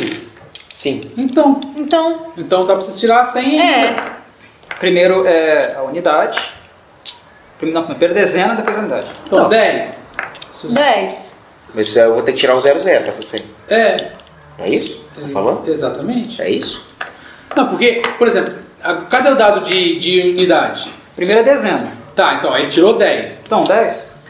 Então, Pode mas. tirar, ele pode tirar E de como é, que- como é que tira 100? É. 0, 0. É isso que eu tô falando. Então, mas Não, 0, mas 0, zero, zero é a você dezena. tirar- Não é dezena? Se você tirar um lá, vira um. É, eu entendi isso também. Entendeu? Tô falando. Como é que Se- tira o 100? se o como é que tira primeiro um? dado o número é- 1 e o número 100. Se o primeiro dado Zero. são as. O primeiro dado é dezena. Certo. 0 Então, e 0. Cara, 0, 0, e se tirar 1 é, é é o o número 1, seguinte, não é? de- deixa eu te falar. Tá, isso, e, isso aqui não vira ô, 100 Ed, não? Se Ed. tirar... É o seguinte, no, se tirar o 100, ali é a dezena. Tirar o 00 e tirar o 10 no outro. Aí vira 100. Porque na, Vira na, na Ah, numeral perfeito. não faz diferença, Perfeito, entendeu? perfeito. Aí fica 100. Entendi. Vira mil. Não, você entendeu. Não, entendi, entendi. 10. Entendi. Então, Então, 10, ele jogou o Foi pra D100. baixo, não, tinha, Tá não certo. tinha corda. Tá Aí certo. o segundo, o segundo valor que ele ia jogar. Entendi, entendi. Beleza, show. Bora. Então não tinha corda, então dançando. É, de fato, nós não temos. Nós tínhamos até, mas parece que os rapazes já pegaram. Ah, sim. Tá, ok. Pessoal, se vocês não precisam mais de mim pra alguma coisa, eu vou dar uma descansada. Vou me retirar. Ô, meu irmão, eu preciso de você. É. Pois não? Vou, vou pro canto com ele. Então, é, fala assim. falar primeiro. É, então, meu irmão, eu acho que o momento pede algo muito específico. Então, eu tenho. Você sabe que desde que nossa mãe veio a falecer, eu não toco nesse assunto. Eu nunca mais falei sobre isso. Mas eu tenho coisas a te dizer. Ai, ai, ai. Eu acho que chegou a hora. É falar. muito chato. Ok. Isso não existe. Em seu, em seu leito de morte, Revelação. em seu, em seu leito de morte, nossa mãe me pediu fervorosamente para que eu cuidasse de você. Isso você sabe que eu nunca, nunca escondi de ninguém. É, mas, além disso, ela me entregou esse objeto aqui. Vou mostrar para ele o ídolo. Né? É uma escultura, tá? Ela tem uma base de pedra, mas a parte de cima dela ela parece uma jade descolorida, estranha. É uma criatura gosmenta, sabe o bocão do caça-fantasmas? Aquele fantasma verde? Ah, Que sim. deixa Eu meleca. conheço como geleia. só. Geleia, isso. O bocão tá, tá- é o da gelatina, é É, um parecido. bocão de gelatina. É. Da Royal. É o geleia. Ah, é- é- parece uma, uma, uma criatura meio dismórfica, sabe? Com boca, nariz, olhos, mas sem órgãos, no caso, né? não tem os dentes, não tem olho nem nada. O globo ocular não tem, né? Mas é uma, uma criatura que parece ser, ter sido derretida. É uma estátua. Uma estátua com uma base lisa. Dá pra você colocar, por exemplo, assim, é como uma peça do, do jogo, né? Do bonequinho. Coloca em peça. E eu nunca tinha visto. Muito estranho. Não, Isso já não eu sabe. nunca mostrei, mas não sei se você já É isso que viu. eu tô perguntando. Sim, no, tempo que a gente passou crescendo depois, nunca tinha visto essa estátua então. É, e. Conhecimento de religião, CD25. Uhul! Uau! Chegou até com, com, com qual que é o Com negócio. CD. Com Ou CD seja, total. Eu tenho Ou seja. 10% de chance. Ah, eu confio nos 10. Ou é 19 ou 20 pra acertar. Vai, bora. 18! 24, cara. Tirou 24. Mas peraí, peraí, peraí, peraí, peraí. Peraí, peraí. Porque você falou religião? Religião. Não tem proficiência? Não. Não, eu tenho a proficiência, só que vai continuar dando 24. é, 23. É 24, que é 25 CD, né? Deu 25. 24. Destreza. Não, você não tem a menor ideia do que é. Beleza. Então, meu irmão, e por que, que eu não te falei isso antes? Porque nossa mãe, ela estava né, nas suas últimas palavras e ela pediu para que eu não contasse a ninguém, muito menos a nosso pai, sobre isso. E ela me entregou essa carta para que a gente procurasse Joshua. Ela me deu só esse nome. Eu acho que é um sacerdote. Joshua em Portal, de Baldur. Só que essa carta é, eu já procurei é, através de magia em decifrar idiomas e já procurei com pessoas e, e ninguém consegue identificar esse idioma, ninguém consegue traduzi-la. Eu não sei nem se está em código ou se está em, em, em escrito alguma coisa. E como a gente está aqui e precisamos de informação, acho que é o momento da gente perguntar para esse cara para achar esse Josh. Não sei quem é, não sei por que, que ela me entregou isso. Ela só pediu para que eu não contasse a nosso pai e te protegesse. Então é isso. irmão. Tá. Desculpa te esconder. Então deixa eu entender. Nossa mãe, no leito de morte, te pediu pra você me proteger. Vocês estão Não, falando, Pediu pra eles você não câmera. vocês estão falando em segredo. Você pediu Mas pra eu alguém- não. Ele mostrou o ídolo. Não ouvi, consigo ouvir o ídolo. O ídolo dá pra você observar. O ídolo dá pra observar. Você tá de Eu olho imag- assim, né? Só um detalhe, eu imagino que se ele teve o cuidado de não me mostrar durante todos esses anos, acho que ele me mostrou até na butuca, o item também. É. É, faz sentido. É, Você falou então que nossa mãe, seu lei de morte, pediu, você pediu pra você me proteger, pediu pra você não mostrar seu estado ao nosso pai, mas por algum motivo, deliberadamente, você não quis me mostrar. Seu irmão, que te ajudou. Irmão, eu fiquei com medo de Isso isso. levantou a voz. Só no, só no que te ajudou. Só no, na última fase. Tá. Que te ajudou. Irmão, não quero que você me entenda, não me interprete mal. Você é a pessoa que eu mais confio nessa vida. Eu daria minha vida por você. Só que é, eu acho o jeito com que nossa mãe morreu muito estranho. E como ela me pediu arduamente, fervorosamente, para que protegesse você, eu fiquei com medo de te expor alguma coisa com essas coisas, é, e com esses itens. Inclusive, toda vez que eu estou dormindo perto desse ídolo, eu tenho pesadelos, terríveis pesadelos, com você, inclusive. Olha, irmão. Noite passada eu, eu, eu dormi por cinco minutos e vi vermes comendo toda a sua carne, vermes saindo daquele porco maldito. Olha, irmão. Conhecimento liberta. E agora você acabou de despertar minha curiosidade. Agora eu quero saber muito mais sobre isso. Nossa mãe não falou mais nada. Mais apenas nada. me entregou e falou procurar Joshua. Joshua, em Portal de Baal. Ok. É, Amanhã pela manhã vamos pegar informação sobre esse Joshua. No momento, vamos descansar. E eu vou pensar a respeito sobre tudo que eu escutei hoje. O Rubem ainda tá ali, tá? É, Tá de pé ainda. Ruben. Trabalhando ainda. eu levei um sustinho É com verdade, eu o é que Ajuda. mãe Não tá lá. Exatamente. dele. Dei uma olhada assim, voltei pro Ruben. Ruben, ah, você tem alguma noção de quanto tempo Tá Samira para demora revelações? pra voltar? Eu explico. Ela ficou de me dar algumas informações sobre o passado da minha família e eu acredito que essas informações só ela vai ter ou alguém no mesmo nível dela. Então, é, ela me disse que quando a gente voltasse dessa missão que ela deu pra gente, ela, ela me contaria sobre é, o que eu queria saber. Então, é, eu não sei se eu- amanhã de manhã ela estaria aqui. Ela disse que ah, conversaria com você sobre isso. Sim. E que me levaria a pessoas que pudessem me dar informações sobre o passado da minha família. Se uma coisa que a Samira tem e que funciona bem é memória. Se ela falou que vai conversar sobre isso com você, ela vai conversar sobre isso com você. A questão é que é, tudo indica que ela foi pega de surpresa no caminho. Aconteceu algum imprevisto. Então, assim, te dá um horário, quando ela vai chegar, é bem complicado. Depende do que aconteceu de fato. Mas, ah, caso você vá sair novamente, me dê apenas um indicador. Você vai estar com os irmãos de Dacta Est? Se você estiver com eles, nós vamos te encontrar. Na verdade, ela vai te encontrar, de um jeito ou de outro. Ok. Se ela falou que vai conversar com você, ela vai conversar com você. Ok, A obrigada. Samira não é muito de fazer promessas vazias. né? Obrigada. Nesse tempo que a gente ficou conversando, carregando caixa, trocando ideia, o Velker ficou fazendo o quê? Meditando. E eu vou, até por conversar com o irmão aqui, eu vou pôr o Rubem perguntar se ele tem informação sobre esse. É, como é que a gente falou o nome? Não, é- Joshua. não, sim, mas eu falo. Ídolo? Não, eclesiástico não é. Sacerdote. Sacerdote. sacerdote Joshua, você conhece esse nome? Sacerdote Joshua? Isso. Conheço, por sinal ele trabalha no Salão Alto. Aparentemente. Joshua gente- Go, é, o nome dele é Joshua Govan. Ele é um sacerdote de Ogma. Covan. Gova. Govan. Golva. Govan. Goldberg. Joshua Govan. Golva.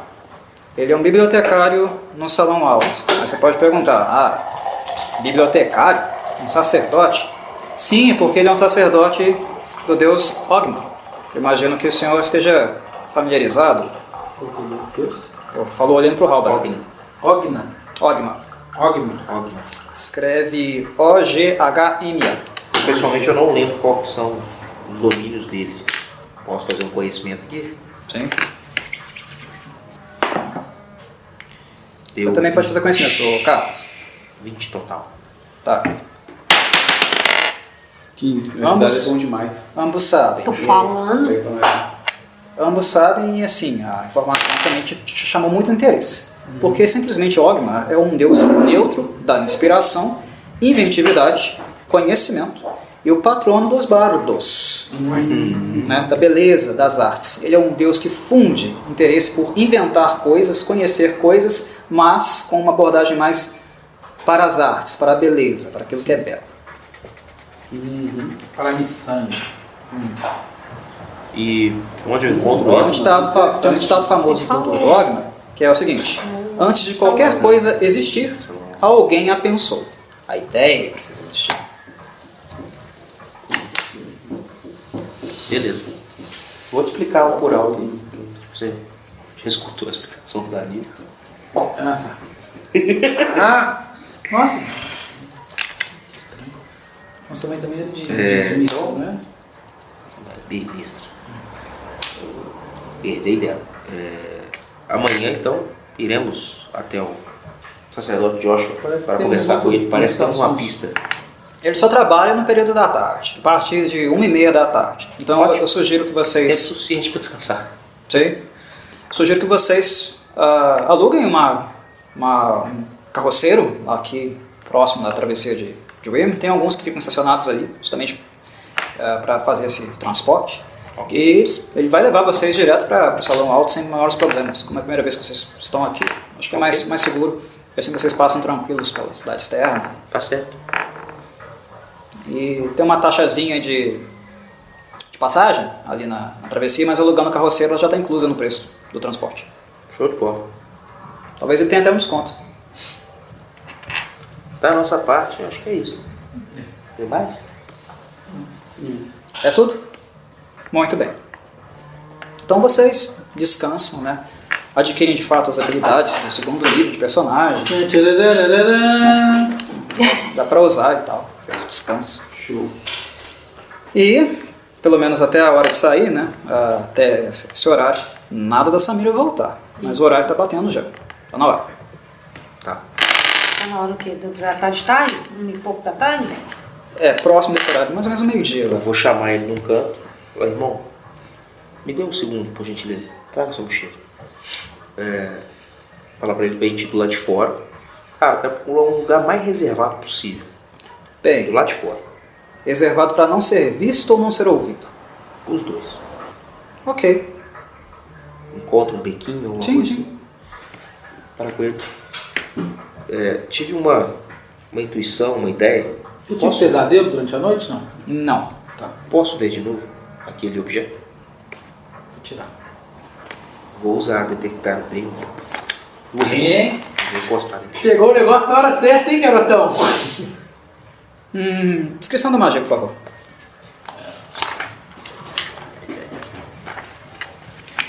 Detectar o bem ou o mal. Concentração. 10, é, ativação. é, mantém por 10 minutos. Posso detectar qualquer criatura até 9 metros que seja uma aberração, celestial, um elemental, feérico, um ínfero, ou é ínfero mesmo que fala, ou morto-vivo. É, e ainda detecta objetos sagrados ou profanos. Aí está falando assim: se houver uma, uma proteção de 30 centímetros de pedra, eu não sinto. Se for menor que isso, eu sinto. Chumbo, uma folha de chumbo é o suficiente para eu não sentir nada. É, se for ferro, metal, 2 centímetros de metal é o suficiente também para revestir o item o suficiente para eu não sentir. E madeira até um metro. Madeira ou terra até um metro ainda eu consigo sentir. Se é sagrado, se é profano. A magia ela tem raio ou é só um local específico? Então, aqui fala quando é um item, fica dentro desse raio de 9 metros. A Ah. partir de mim. Certo, a partir de você. Eu Duas coisas acontecem, tá? Primeiro que você detecta, de fato, o item. Ele tem uma aura, vou te falar daqui a pouco. Mas uma coisa que eu quero te indicar, te falar antes, é que ah, no momento que você utilizou a magia e tocou no item, ah, ao mesmo tempo, você, no mesmo instante, usando essa magia, você percebeu, sentiu que o item irradiou em você. O que te fez tirar a mão rápido, tá? Porque você sentiu como se aquela aura tivesse entrando em contato com você. O que leva a uma segunda informação muito importante. O seu irmão está completamente infestado por essa aura. Já que ele passou muito tempo com, com o item, né? Ele foi completamente tomado pela aura do item. E esse item, ele é profano. A, a mesma irradiação do item, que parte do item, está nele. Não com, com a mesma é, Intensidade. intensidade, mas está nele. É como se ele tivesse doente. E a carta? A carta brilha alguma coisa? Não. É, eu pedindo para olhar a carta, consigo identificar o tipo de idioma? Quais que você fala? Eu falo comum, élfico, dracônico, abissal, anão e orc. Não. Posso fazer um teste linguístico se algo do alfabeto aproximar disso? Pode ter um teste de inteligência. Intelecto. Inteligência pura, né? Sim. Oito. Não. Para você é um idioma completamente esquisito. Uhum. Muito diferente. Pode nem ser um idioma, inclusive. Pode ser apenas um código. Uma escrita em código. Uma cifra. alguma Sim. coisa. Tá. Eu vou falar com você. Al, E aí? eu senti um- uma aura extremamente profana desse objeto. E devo lhe dizer, assim que eu toquei, eu senti essa aura por um breve momento. Você está infestado dela. Acredito que seja isso que está causando seus pesadelos. E não querendo ser um portador de más notícias, mas até onde eu pude perceber, e aí eu estou jogando aqui o, o meu achismo, tá? Tá? Até onde eu pude perceber, isso vai piorar se a gente não fizer alguma coisa a respeito. Mas por que será que isso estava com a nossa mãe? E você acha que a morte dela tem a ver com isso? Olha, coisa? em primeiro lugar, eu não posso deixar de puxar sua orelha. Porque você estava com esse item. Ah, quantos anos correu sua mãe? Três ou quatro? Eu tenho- Acho que é três anos, né? Que faleceu. Não, tem mais. Acho que ela é quatro. Olha aí no seu Tá. histórico. Bom, vamos colocar quatro, mas deixa eu corrigir. Está quatro anos com esse item e não me fala nada. E você sabia que deveria procurar uma pessoa e quatro anos você não procurou essa pessoa. Upsi! Então agora a gente precisa ir até ela. Acho que é por isso que nossa mãe te passou esse para você fazer essa função de procurar o Joshua. Aí você me viu com a carinha, tipo assim, depois do sabão, eu fiz uma carinha boa pra você, assim, vamos procurar o cara, vamos ver o que tá acontecendo com você. Mas você vai ficar assim, pode ficar tranquilo. E vão voltar para dentro do celeiro pra ver se. Só um detalhe. Hum. No fundo, lá dentro, você não tá tranquilo não, viu, cara? Que é? No fundo, lá, lá dentro, no seu íntimo, você não tá muito tranquilo não. Tá bom. O negócio é profano é pesado. Beleza. Então eu falei isso com um poker face pra ele. Tipo assim, Tá?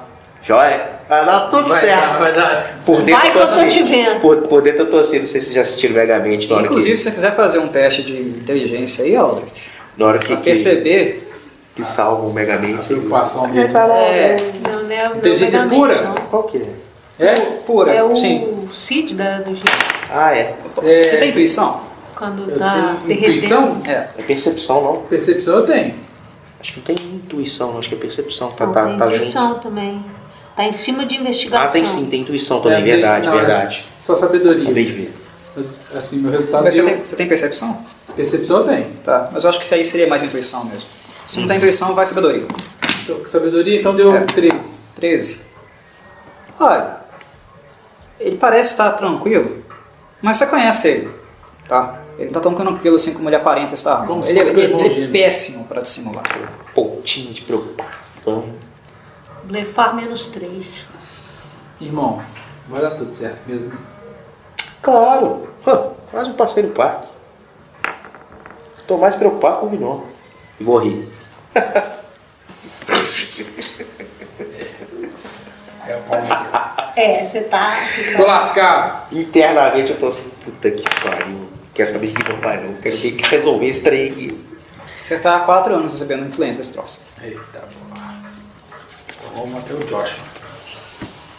Talvez Nós o... vamos voltar pra dentro do celeiro pra ver se o grupo vai debandar, o que cada um quer fazer, pra onde vai. Deliberar com o pessoal.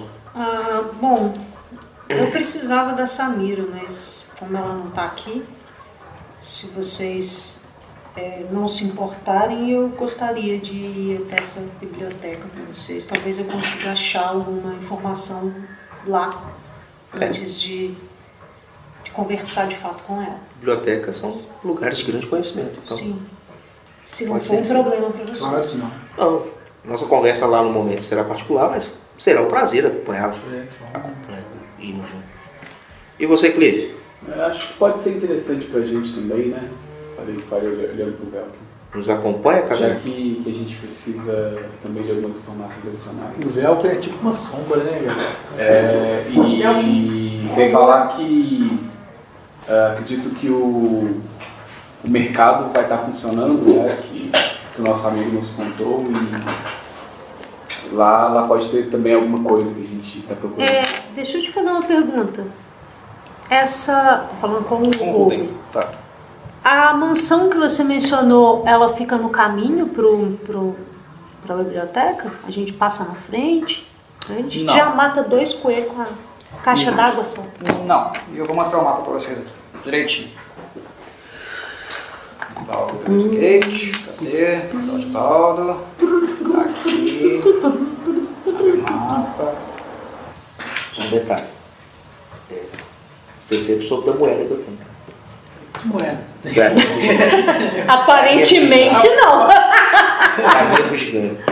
Eu tenho uma moeda que eu não faço nem A ideia minha de qual bugiganga. civilização que veio. E, tipo assim, isso pra mim é um tragente. Eu não sabia nem dessa Você civilização. fica puto. Você, você é curioso, né?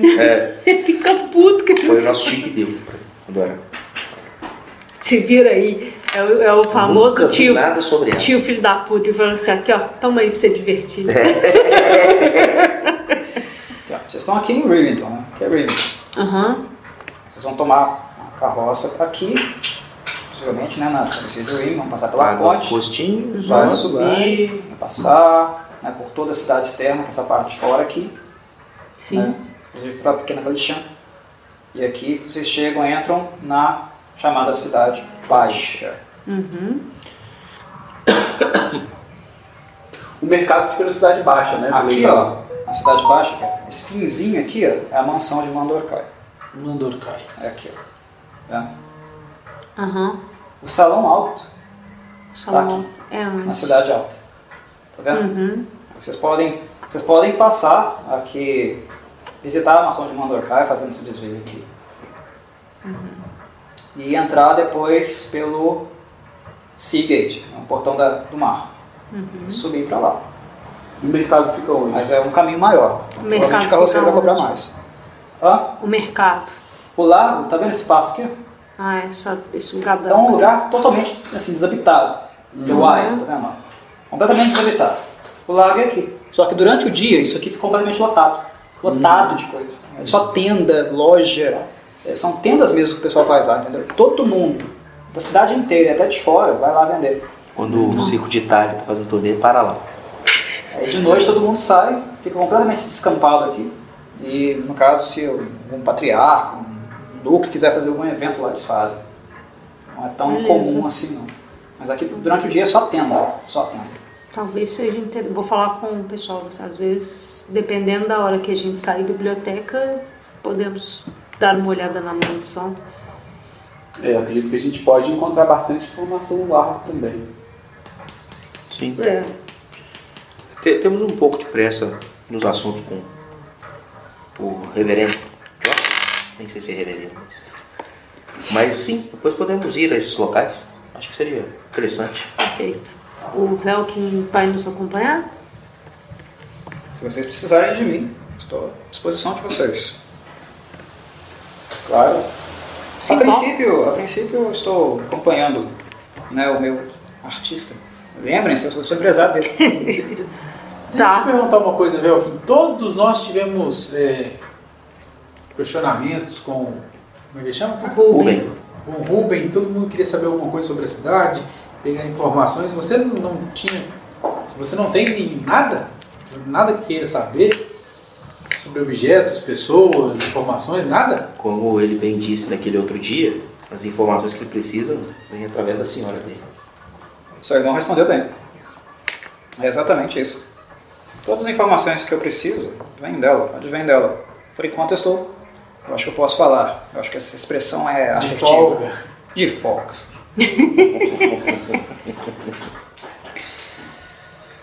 Então, Então vamos? Perfeito. Juntar as coisas, colocamos o nosso É. equipamento padrão, que é o nosso.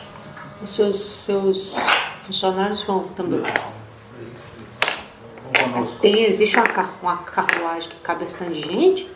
Existe. Isso não existir, vai Chama tudo. ônibus. Chama ônibus, né? É, na verdade são três pessoas e du- duas É, pessoas você fala Que vale um, né? Quer beber uma lavação suas roupas? Cabe numa carruagem. Mas na hora que você paga também passagem, você paga pra todo Oi, mundo. princesa. E aí? Vem, amor. Papai, Fala comigo. você sabe qual era daquela bola que tinha números e eu brincava bastante com ela, que eu não sei qual é o celular de vocês dois. Bola, tem números. Uhum. Que é uma bola, que é uma bola laranja que dentro dela tinha umas cores para desenhar. Tô, não tô fazendo ideia do que você tá falando, filho. É. Mas depois eu. Também não é comida. Depois a gente Não é procura na comida? internet juntos pra lembrar o que é. Mas A bola é eu- carequinha? É brinquedo seu? A bola é carequinha? Não, pelo que eu entendi, um aplicativo Não, que ela não cara, sabe se está no seu celular ou no celular da Camila. É uma coisa de celular? É um aplicativo? É um joguinho, não é isso? Um jogo de Não, celular? eu acho que é um aplicativo que sempre tá em alguns celulares que, que tem essa bola com números e dentro dela tem cor para desenhar no jogo. Ah, tá. Depois é, eu acho que eu tô sabendo mais ou menos. Depois a gente procura alguma Mas coisa. qual que é o nome? Não sei, mas tem que procurar. Tem que eu, achar. Eu vou achar pra você depois. Você acha que sabe? Eu acho que eu sei procurar. Sabe? Acho que eu sei procurar, não sei que, o que que é. Ele não sabe não. Então, mas eu tenho que jogar, ó. 19. Sabe, exatamente. sabe, sim. Vai lá, filho. Vai lá, vai lá quentinho. Vai lá. Ficou Tchau. brincando. Tchau.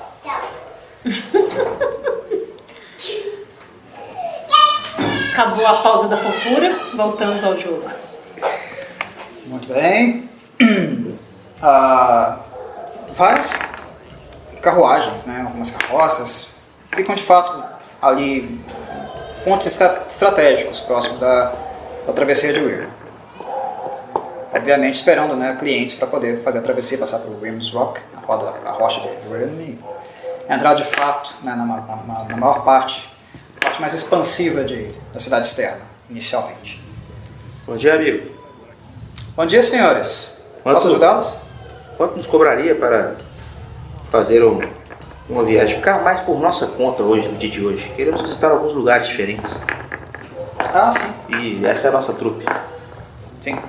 Ah, normalmente o preço que é base aqui é, é um PC pela, pelo transporte até o determinado ponto que vocês desejam, mais um PC ah, devido ao imposto que é cobrado pelo cunho flamejante ali na travessia. Ok? né? No caso, daria, daria dois PC para todos, mas para, de, de, de fato, né, os levar até um ponto específico da cidade. Agora, fazer, uma, fazer um tour, vocês gostariam de fazer um tour? É, Algo eu assim? gostaria de ficar, que você ficasse por nossa conta. À disposição. Pelo dia de hoje, pelo menos.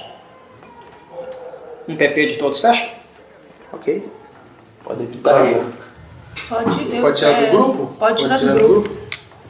Um PP. Lembrando que vocês falaram durante o dia todo. Hum? Lembrando que vocês falaram o dia todo. Então o cara vai deixar de trabalhar para ficar com vocês o dia todo. Sim. Por isso que ele. Até, o- até o momento de chegar no final, ele falou assim, olha, irmão, valeu, fechou, é isso aí. Perfeito. Então, primeiro é o salão alto. Um PP são quantos PCs? 100? Não, 10. 10. Sim. Cobrou 60 PC em tese. É um valor alto, mas ele tá pedindo isso vai ficar por conta. Qualquer lugar que vocês quiserem, que ele Cobrou, por ele cobrou 6 PC, então. Um pra cada. Ele cobrou um PP de cada. Ah, é um PP de PP cara. de De Cada. cada, então são seis. Então é, eu tenho que Ah, descontar Não mais. sei, então tem que tirar Ah, tá, mais. então, tirei uns. Eu também tinha entendido. É. cara, só. Pronto, eu tirei Por isso isso. que eu tava achando barato, tipo assim, Não, o cara vai ficar o dia inteiro, vai cobrar um, Bom 10 preço. corridas. é um preço considerável. Mas ele vai ficar o dia inteiro mesmo. Sim. Bem, senhores, Não, acho que era o cachorro. ah, fiquem à vontade. Ele, ele abre a porta na cima da carruagem, ele limpa. O Uber Black tem, tem, tem biscoitinho? Tem comida? Tem água? Ele limpa, ele passa uma escova assim, né, na, na entrada, na portinha, no degrauzinho, né? A- a- Ajusta e arruma lá as almofadas dentro da carruagem. Por favor, senhores, fiquem à vontade. Então, estarei ali na, na parte da frente, qualquer coisa é só, só chamar. Uma janela aqui. Ah, onde devo levá-los primeiro? O salão alto? É salão alto que, que é onde o Onde Jorge está a É biblioteca? Salão alto. Biblioteca. Salão alto. É pra já. Ah, ele sobe, né, lá na, parte da frente. Só, só um segundo. Pelo que você me mostrou aí no, no mapa, Hum. o mercado tá no caminho, não tá? O mercado. O lago fica na cidade alta. Tá. então- E é, então pode- é- pode estar no caminho, depende da rota. Não, não, toca, toca pra, pra Tá? É muito Só salão. salão alto aí. O salão, o salão alto é muito próximo da, da Alta Casa das Maravilhas, que é um lugar muito famoso na cidade também, e da Casa das Maravilhas. E o lago fica logo do lado, é tudo pertinho ali. São esses, Show são esses quatro pontos mais importantes ali da, da, da cidade alta. Fora, claro, né, a fazenda Silverhand. É um pouco mais afastado. Eles também ficam lá. Ok. A fazenda de um dos Lux. Ficar de olho nas pessoas e tal. Se não de olho procurando algo, mas só vendo paisagem, vendo como é que é a vida das pessoas. É, Eu também, eu também vou, é, se, se for possível, ficar perto da janela. Eu tô meio que vendo a cidade, porque eu nunca estive ali, então é tudo muito novo para mim. Aí vocês foram passando pela, né, primeiro travessia, tá aqui o Ames Rock, que é uma fortaleza punho flamejante na, na trajetória, né, no meio dela, e é, de fato é uma fortaleza mesmo, é uma fortificação bem interessante. Ah, o punho flamejante ele é bem armado, tem uma estrutura é, bem interessante para alvejar e para paralisar qualquer tipo de tráfego de, tráfego de, de barco que acontece aqui nas águas do Xiontar. Seguindo, vocês passam por uma um mercadinho né, do, do Dunfellow, chama Dunfellow, um machado dançante. Ele é, um, ele é um vendedor de armas. Basicamente, ele fica daqui dentro, ele, ele tem uma licença para atuar aqui e vender armas e equipamentos logo aqui na travessia. E aqui, de fato, eles vão entrar e entrar, né, o restante da parte da cidade externa. Tem essa parte aqui que também faz parte da cidade externa. né? Mas, enfim, a cidade externa é isso. Raventon aqui embaixo, aqui, mas a maior parte mais pop- populosa mesmo da da cidade externa fica nessa, nessa E trajetória. olhando pro mapa agora, onde que a gente teve de passar? Ali, ó. Aqui, ó, Raventon. Não, não, o porto. Vocês vieram Nossa. Pier, Ah, mais ou menos aqui, Show de bola. tá? Na cidade baixa, no caso. O Pier é lá na cidade baixa. Enfim. Ah, ah, o, o espaço físico, é, as ruas, as vielas, elas são um pouco confusas, né? E as moradias são, assim, de baixíssimo nível mesmo. Casas de madeira, muito antigas, barracões. A cidade externa é muito, muito pobre mesmo. A paisagem ela vai começar a mudar um pouquinho a partir do, do final ali da, do, do, do South do pé de porta. Ah, ela começa a melhorar a partir daqui e ela muda de fato o aspecto dela completamente quando chega aqui em cima, na pequena Calixão. Aqui é como se vocês se sentissem entrando dentro de um pequeno mundo árabe. Ah, o formato das casas, né, a construção delas só foram feitas de, de barro, de tijolos, mas é mais, mais barro mesmo. Tem aquelas abóbadas em cima de algumas casas mais caras, mais né, de, de Vocês percebem que as pessoas ali, que- aquelas que têm um pouco mais de dinheiro, né?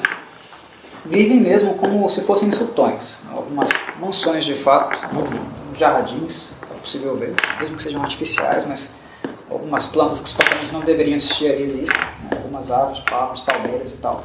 Aqui é pequena Calixã. Ela lembra muito mesmo o sul, Ama. Que é de fato, como eu falei na, na história né, da, de, do Portal de Baldo, foi o pessoal que migrou e ficou aqui do lado de fora. Então a- aqui é, é como se fosse um pequeno mundo árabe. Como se estivessem, sei lá, no Irã, na Arábia Saudita, na- nas terras de um sultão. Pensem, por exemplo, quer ver uma imagem mental? Aladdin, da Disney. a animação. Ágraba. É, Ágraba, isso. É muito parecido, muito parecido mesmo. E aqui, inclusive, é interessante na Pequena Calixã, porque os muros, eles também são é, caminhos. Não é um muro só, um simples muro. Eles são largos, né, bem espessos, dá para subir umas escadinhas assim laterais e andar por cima deles. Como se fosse uma muralha Uhum. mesmo. Inclusive, esses muros circulam por casas de pessoas, inclusive. Entra numa casa de um, sai na casa de outro. Doido. É bem, bem interessante. Ah, como vocês estavam trafegando em direção à Cidade Baixa, passando pela Pequena Caixã, uma coisa chamou a atenção de vocês. Mais ou menos aqui, ó, estão vendo aqui um espaço aberto, né? Logo aqui no início da Pequena Caixã. E aqui tem uma grande estrutura de casas, mas aqui, aqui ó, nesse ponto, tem uma casa em específico, ela é muito luxuosa. Muito luxuosa mesmo. Né? Pensa num pequeno palacete árabe. Duas coisas que chamam a atenção de vocês. Logo na frente desse palacete, dessa mansão, tem uma área um pouco mais aberta, não está atrapalhando o tráfego na rua, na carru- carruagem de vocês vai passar por ali tranquilamente. Só que tem um ringue montado, um ringue de luta montado na frente dessa mansão. Tem algumas pessoas ali orga- organizadas ali na frente, do- ao lado, ao redor do ringue, né? Ah, gritando, torcendo, alguns fazendo apostas, alguns entregando dinheiro, passando dinheiro. E tem lutadores dentro do ringue, tá? Eu, eu vou bater na. Eu ia fazer isso também. Todos nós pensamos uma coisa. Ah, pois não, senhor? Pode me dizer o que é isso, esse ringue aí? Que. Do O que está Do que se acontecendo? trata esse, esse evento aí? O que, o que é isso? Ah, é um, é um evento tradicional aqui em Pequena Calixã. Acontece a todas as. ah, vou falar quarta-feira, porque semana, ano, essa métrica de Fire é muito complicada. Decorar aquilo tudo é muito complicado. Tá. Acontece todas as quartas-feiras aqui na, na Pequena Calixã. É algo meio cultural mesmo, não é comum aqui. A senhora, né, digamos a responsável por esse distrito, que é a senhora Hilza Rael, ela organiza esse pequeno evento para aqueles que queiram participar, ganhar uns trocados extras, né, ganhar dinheiro de fato, ou apostando ou lutando.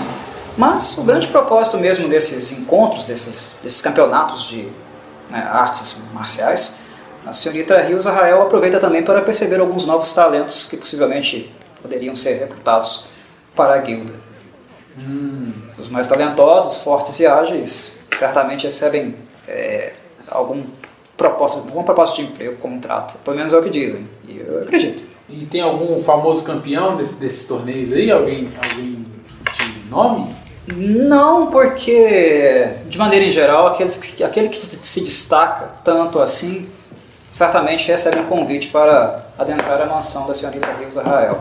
Por, falar nela, ela está, é, e ela, aparentemente ela está assistindo hoje os combates. Olha lá, abre, abre uma janela aí lateral para vocês verem. É, vocês abrem a, janelinha lateral da, da carruagem, né? Olham para cima assim. Algum de vocês, né, ou dois de vocês, dá para fazer isso. Vocês podem escolher quem. E vocês veem, né? Enxergam essa, essa, esse pequeno mini palacete lá da, de Pequena Calixã. E lá numa sacada, né, muito bonita, de mármore, né, umas, umas plantas né, decorando, coloridas e tal. Tá uma, aparentemente uma nobre. Ela tá com roupas casuais. Um vestido muito bonito, inclusive. Né, um, ah, verde, mas um, um, verde que mistura um pouco turquesa, com joias de ouro, pulseira, brincos, né, cabelo bem arrumado. Ela é. Dá pra gente ver se é humana, se é elfa, se é. É humana, tá? É humana. É a Samira. É a Samira? Eu, eu, como eu imaginei, os dois estão olhando, né? E eu só tinha visto, tinha um ringue antes. Eu vou chegar no ouvido dele assim, au, não. Eu vou, eu vou. parar Ô, aí, Galera, gente, presta atenção na, na nota que ele comentou aí. Vê se ela não parece familiar pra vocês. Tá, pra gente ficar tranquilo que é a Samira. É a Samira. Só que a Samira é super produzida. Ela é bonita pra caralho. É a Samira. Qual que é o nome que você citou, irmão? Foxi. Essa, basicamente, é a maior, é a principal representante aqui. Qual é o nome da pequena- dela? A pequena Kalixá. Então, qual Essa- é o nome dela? É a senhora Hilza? Rael. É R-I-S-A. Ai, com Eu R. coloquei com H. Eu pus com H também. Peraí. Hilza Rael. R-I-L. R-I-L-S-A. Hilza Rael. Com R também? Sim, Rael. R-A-E-L. Se alguém quer conversar com, com Hilza Rael, o momento é agora. Quer parar? Ah, melhor não. Ela pode.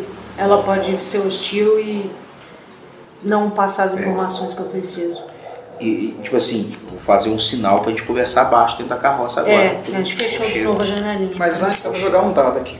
Eita, Fudeu. Tá, ela não viu vocês. show. Tá, eu vou comentar com eles. Vocês colocaram a cabeça pra fora assim, olharam, né? Tipo, Concordo Tá, mas ela não viu vocês não. com a Bri. Já que ela fez questão de nos falar, não nos falar o nome verdadeiro dela ontem, Tá então certo. acredito que não seja uma boa abordá-la dessa forma. é. Muito bem. Vamos falar pro moço. Eu bati, falar, moço, pode seguir. Segue, ele provavelmente reduziu, né, a velocidade para poder conversar com a gente. Hilza Rael é a Samira. Hilza Furacão. Agora, se o nome real dela é Samira ou... Não, ela falou que Samira não era o nome real dela. Agora, Kyusa provavelmente também não é. Saber. Mas enfim. Mas eu anotei no meu dia. É, o condutor então seguiu a viagem, entrando então finalmente aqui na cidade baixa pelo portão Basilisco. Né? Uma coisa que chama bastante atenção também ali em termos de paisagem da cidade externa, né? É o grande cume que tem aqui na região. Eu ia falar isso, essa montanha. Uma carta de médico dela. É o Dust Hawk Hill, né? uma colina grandona. Dust Hawk. É, Falcão, tem um pontinho na ponta dele aí? Não? Tem uma pontinha. Lá em cima fica o, é, o nome é Dust Hawk Hill. Uma colina grandona mesmo. Aham. Então, mas lá em cima é o quê? Mas lá em Que cima é o tipo quê? de construção? É construção? Não, não dá pra ver nada. Tá. É só uma colina muito grande mesmo. Entendi. Tá, não, não tem nenhum tipo de construção, nem Não, nada. Aqui o pontinho só tá marcando que, que é uma localidade interessante, principalmente importante. que, que que o Ed tá arrumando? Subindo a escada ali, só, só vi as pernas Vou dele acender passando. a luz ali pra quem for no banheiro, tem a luz lá de fora. Você a escada, Então você vocês adentram aqui no portão Basilisco, seguem viagem isso. e até chegarem aqui, ó, no portão Hipgate. Ahn, aí ele, o condutor pergunta: vocês querem entrar no primeiro, através do primeiro portão para a cidade alta ou vocês preferem entrar por outro? O que nos, nos leve mais rápido salões altos. Certo. Então entraremos pelo portão central, pelo portão chamado Portão de Baldo, o mais antigo deles. Então eles ele continua conduzindo, desce a rua e vai lá no portão central, que é esse aqui. Do portão de Baldo até o largo é do lado. Ali, quando vocês entram no portão de Baldo, vocês já, já, já enxergam o largo. Ele, ele, é enorme, como vocês, vocês podem perceber aqui no mapa, né? ó.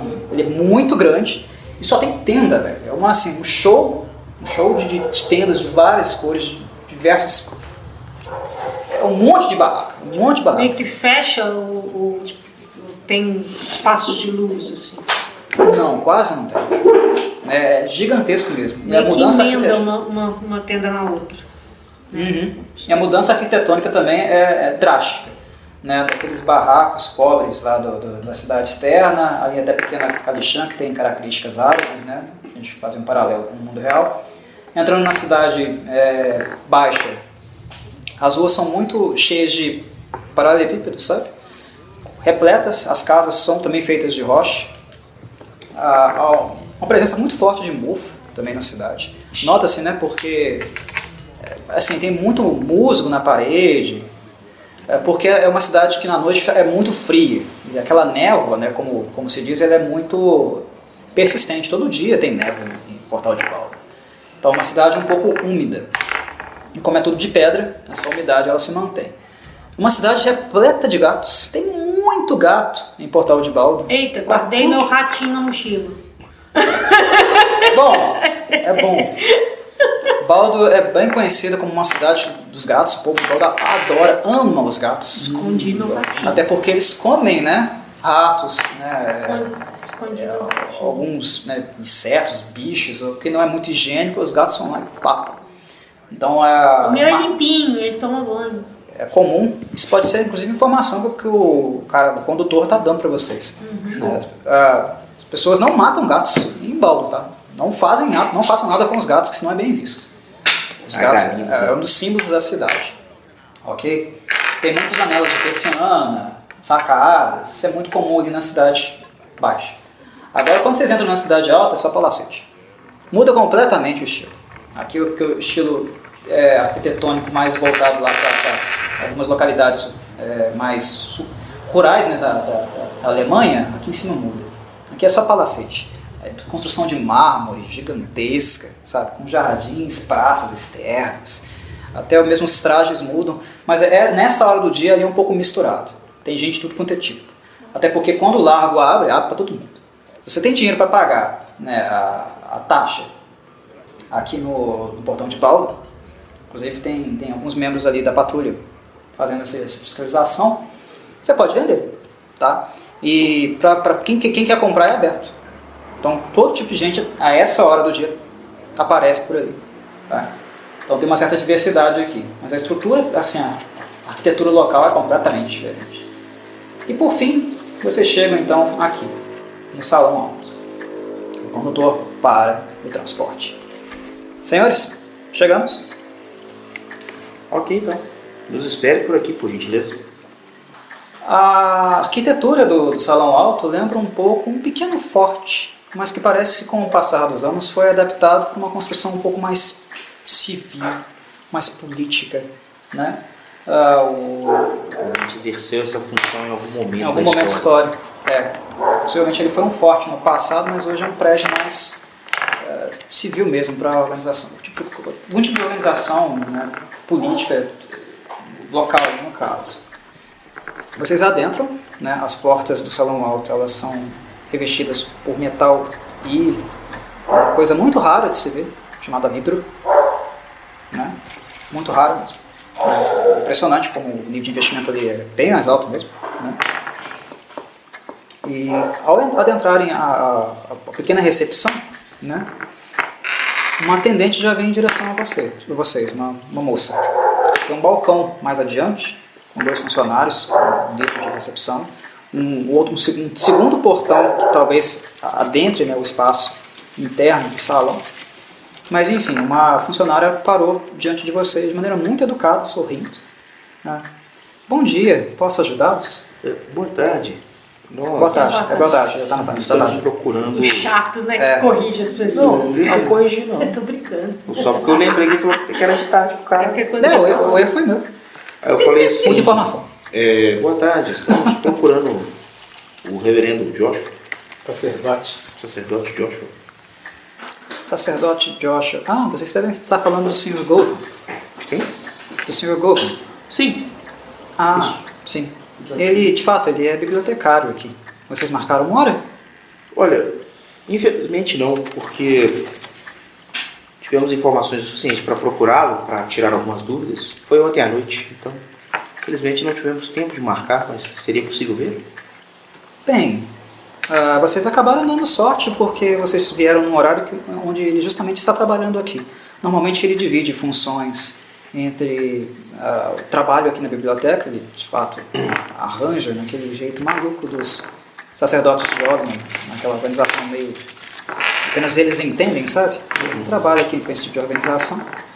E, mas a maior- durante a parte do dia, eu acho que um período na noite leciona na, na, na Alta Casa das Maravilhas, juntamente com os professores, outros professores também da Igreja de Gondor. Ah, mas enfim, deram sorte, ele está aqui no momento, mas eu não sei se ele teria um tempo para vocês. Nós teríamos que olhar se, se há alguma disponi- disponibilidade. Se não, se não houver problemas, nós, consultamos. Eu gostaria de fazer um teste de persuasão com essa senhora aí, pra tentar, tipo assim, olha, faz o seu melhor esforço, por favor, porque é muito urgente. Pode? 14. Marcou. Ela sorriu, pediu para vocês para acompanhá-la. Vocês foram para o balcão mesmo da recepção. Tinham dois jovens lá. Ela conversou com eles, falou para eles sobre a necessidade de, de ver né, o, o Joshua Govan. Ela chamou de Senhor Govan. Eles consultaram a, a, o livro de, né, de, de apontamentos de, de horários lá. Ah, perceberam, perceberam que está tá de fato vazio. Deram sorte. Ah, mas mesmo assim eles pediram vocês para aguardar um pouco, que, que ainda assim eles iriam consultar o, o Joshua Govan para saber se ele receberia vocês, né? E pediu referências. Tá. Diga pra ele que viemos em nome de Ilianor, Elianor, ah, Jactaeste. ah, ok, E fala que tem um barco. tá bom. O, o atendente não entendeu muito bem, bem, bem essa, esse complemento, mas ele falou, tá bom. Entendeu? Pois não, pois não. Vocês percebem que, é, pelo menos ali na recepção da Alta Casa das Maravilhas, tem uma. Algumas né, notas curiosas. Tem alguns tubos que passam pelas, pela, pela, pela parede e adentram um andar de cima. É uma estrutura de dois andares, né, um prédio de dois andares. E aparentemente ela é movida, é uma estrutura movida a vapor. Eles escreveram num pergaminho pequeno, enrolaram, colocaram dentro de uma cápsula, abriram uma, uma portazinha assim no tubo, colocaram a cápsula, a cápsula lá, puxaram uma alavanca algumas vezes, deu pressão e fum, ela foi lá para cima. Tá, eu vou perguntar ao, ao- ao recepcionista ali. É, nesse livro aí, você registra todo mundo que, que entra todos os dias aqui e faz suas consultas nos lugares e tal? Sim, sim, aqui nós agendamos e marcamos os horários para a utilização da autocasa e também as visitas internas ao museu. E esse, esse livro ele é, trocado, ele é trocado diariamente? Ou, ou não? Ele registra a semana toda, o mês inteiro? Como é que é? Ele está perguntando se pode ser consultado. É. Depende, se não for informação confidencial, porque tem é, algumas aqui que são de fato. né? Não, São, algumas, são alguns encontros reservados, mas se não for o caso, eu posso informá-lo sim. Eu só estou procurando o meu pai. É, você pode olhar se Marcel Jactaes esteve por aqui nos últimos dias, por favor?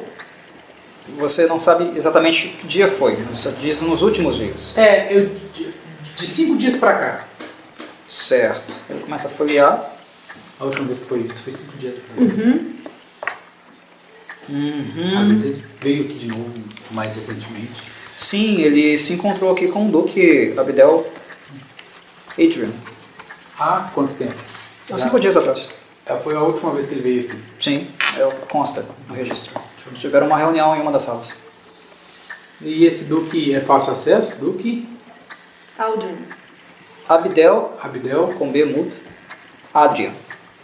Esse Duque, ele trata de quais tipos de assunto aqui na, na cidade? Bem, os duques normalmente eles visitam aqui o salão, o salão alto quando os assuntos são realmente de importância, de urgência. Certo. Eles não fazem visitas assim ah, cotidianas sem um motivo muito importante. É claro que eles têm as reuniões né, ordinárias, ah, conversam, discutem algumas questões com os demais patriarcas da cidade, né, são reuniões mensais.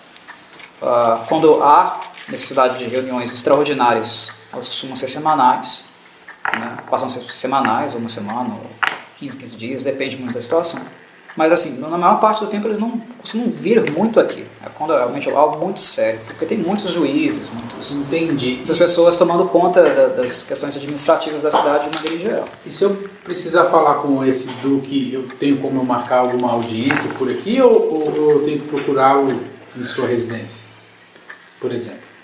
Os duques, ah, olha, sendo bem honesto, sendo bem franco com você, se não forem assuntos administrativos da cidade, políticos, dificilmente você conseguirá uma audiência com eles.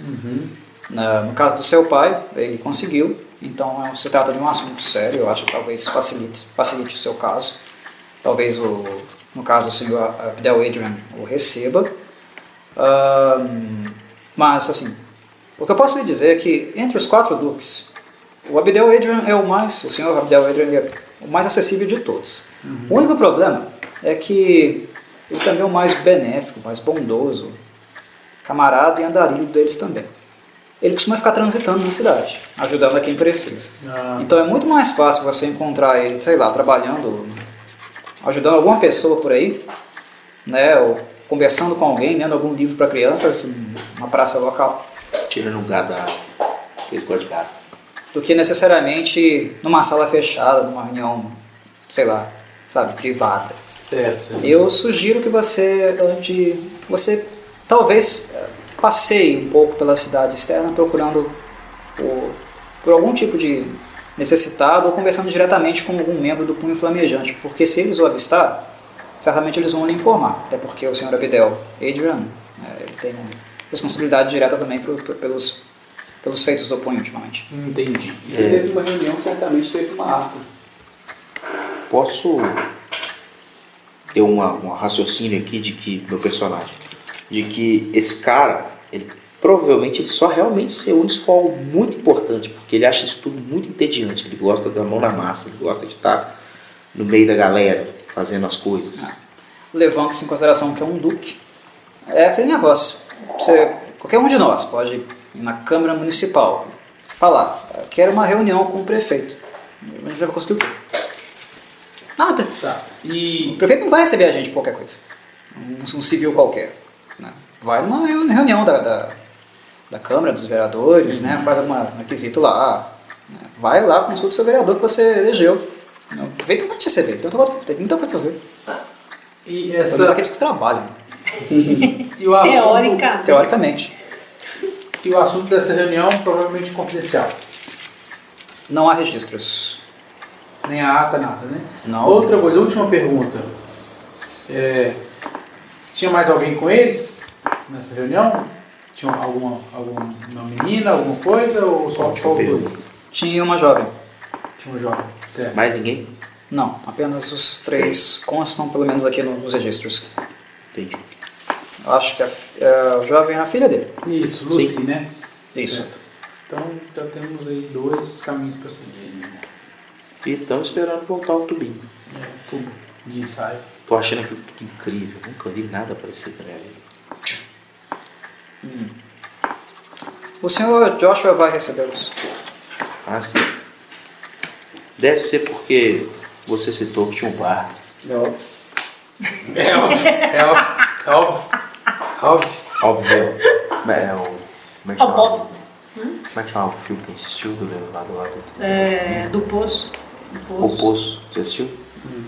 Eu tô carinho que só fala óbvio. Óbvio. O filme é espanhol, sabe? E aí? Aí a, aquela mesma atendente conduziu vocês a uma espécie de elevador. É um elevador mesmo, só que é a gás. Fez também? É super engenhosa o negócio. E vocês são conduzidos ao segundo andar. Quando ela abre a, a, a grade, né, indica a vocês seguirem o corredor onde vocês estão. Até a, a- a última porta, uma porta dupla de madeira, um pouco escura, e que é só bater. De novo.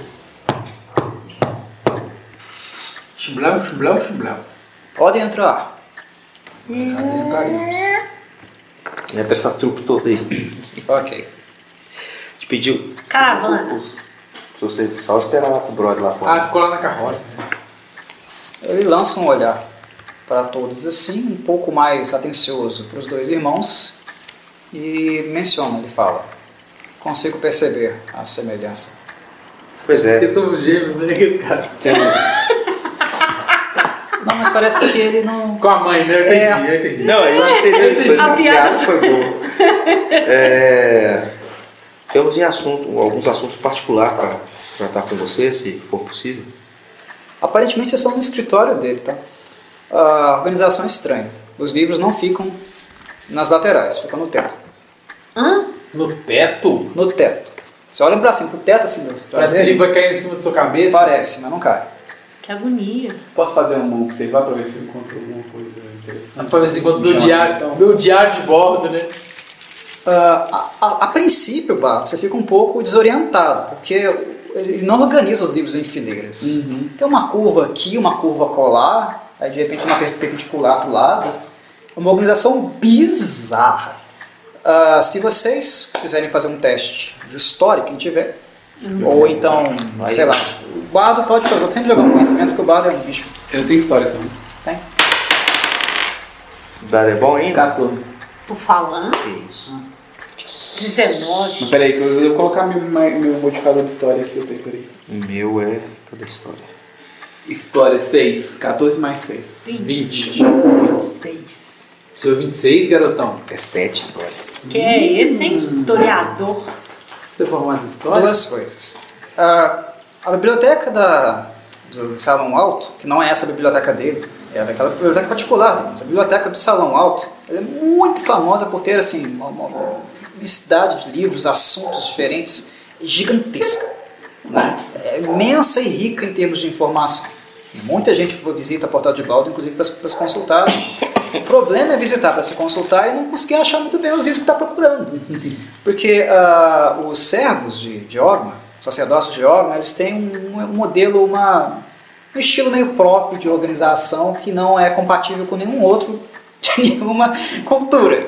Que ataca a ansiedade de todo mundo. Você vai encontrar, sei lá, um livro sobre ervas medicinais do lado de um livro sobre como, ah, sei lá, garimpar ouro. A minha ansiedade é Como funciona o elevador a gás? É, é- é- a organização deles só eles entendem. Inclusive isso acabou gerando um problema dentro da cidade, político, né? Que o- todos os patriarcas foram reclamar com os duques, né? Sobre esse tipo de organização. ah, só que nu- nunca foi homologado. Tocaram para frente porque os duques ficaram preocupados em desagradar os sacerdotes de Ogma. E querendo ou não, quando eles necessitam de informação, eles são sempre assertivos. Os caras sabem onde tá. Sabe onde está e conseguem achar aquilo que os duques precisam. Famosa bagunça organizada. Então, é, é a minha bagunça. Ninguém vai mexer nessa porra. Vocês não entendem, mas eu entendo. Entendeu? Bagunça organizada. É. Ninguém, ninguém vai mexer. Mas ninguém entende. Tá. Ninguém entende essa organização deles. É louco. Inclusive, assim, desafia a própria física. Por que os livros estão no teto? Por quê? Não tem, não tem motivo. É o jeito deles. Eu tô bem impressionado. É. Tipo, sei, nunca vi nada parecido com isso. Enfim. Nada daquilo ali. Na, na parte de baixo, ele tem um laboratório, tá? Ah, tem vários frascos ali com uns, né, algumas substâncias estranhas. Ó, ele tá fazendo algumas, ele tá fervendo alguma coisa no caldeirão também. Tem algumas serras, martelos do outro lado.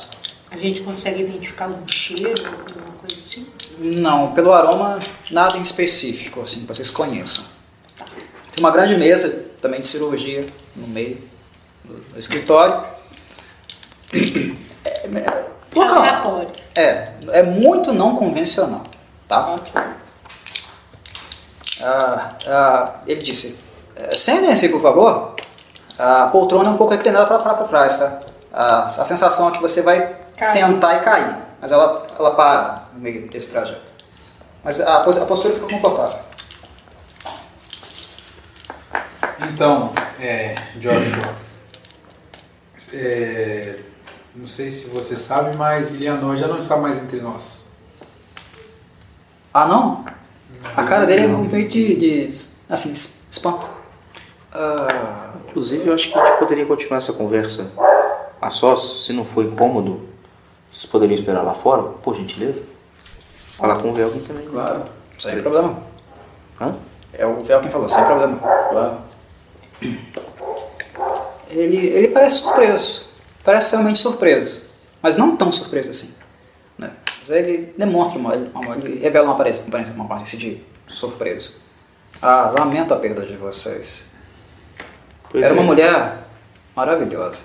Muito acima da média. É, Uma das mulheres mais inteligentes da cidade que vocês nasceram. algumas considerações. Primeiro, é, gostaria de saber se você chegou a encontrar com O Josh é um pouco velho, tá? Ele já, já é um senhor já. Na casa 56, 57, indo pro 60. Gostaria de você saber se você teve algum encontro com nosso pai por aqui ou com nossa irmã. Marcel Jacteste e Lucy Jacteste. Sabe que não? Ele- Eles estiveram por aqui? É, eles tiveram um encontro aqui com Duque Abdel. Duque Abdel Adrian há cinco dias atrás. Talvez, talvez é, eles tenham passado aqui num horário que eu estava lecionando na Alta Casa das Maravilhas. Eu não fico muito aqui, eu fico algumas horas apenas. Estou te fazendo essa pergunta, mas também não me surpreende né, você não saber dessa informação, porque até onde eu entendi, nossa mãe nunca comentou sobre você, nem conosco, nem com nosso pai. Ele coça o- o queixo assim, sabe? A barba. É, deve ser por isso. É cômico mesmo o jeito que ele faz. Entendi. Ele é um cara esquisito. Então, no seu leito de morte, né, nossa mãe acabou entrando em contato, conversando com o meu irmão, com o Al, e você deveria mostrar pra ele. É. Ela, ela me pediu para que Esse cara tá bravo aí, hein? te encontrasse aqui nessa em Baldo, aqui em Portão de Baldo e te entregasse esta carta e te mostrasse esse esse ídolo aqui. Vou tirar os dois itens. Tá. Você colocar, colocou a carta e o ídolo na mesa dele. Ele vai com a mão assim andando, como se fosse o mãozinha da Olha família. isso. Cara, é muito louco. É estranho. Ele desvia do ídolo e vai na carta e puxa. E olha com pro ídolo assim, uma cara meio esquisita, sabe? Ele olha pra carta, olha pro ídolo, faz uma cara esquisita de novo e puxa a carta. Antes de começar, você, é, eu sei. Sabe o quê? Aí Tem esbugalha o olho pra você. Sabe o quê? Porque tem algo muito estranho com, esse, com essa estatueta. Você consegue ver? Olha, eu fiz um, uma, um tipo de intervenção divina ali e consegui perceber através da canalização de minha deusa Mistra de que algum tipo de aura emana dessa estátua. E você talvez tenha percebido, está impregnada nele também. Ele diz: É, você é filho realmente da sua mãe. Filho da Eu mamãe! tô, eu tô ficando convencido que ela chamou leite de morte. Você acha que era eu?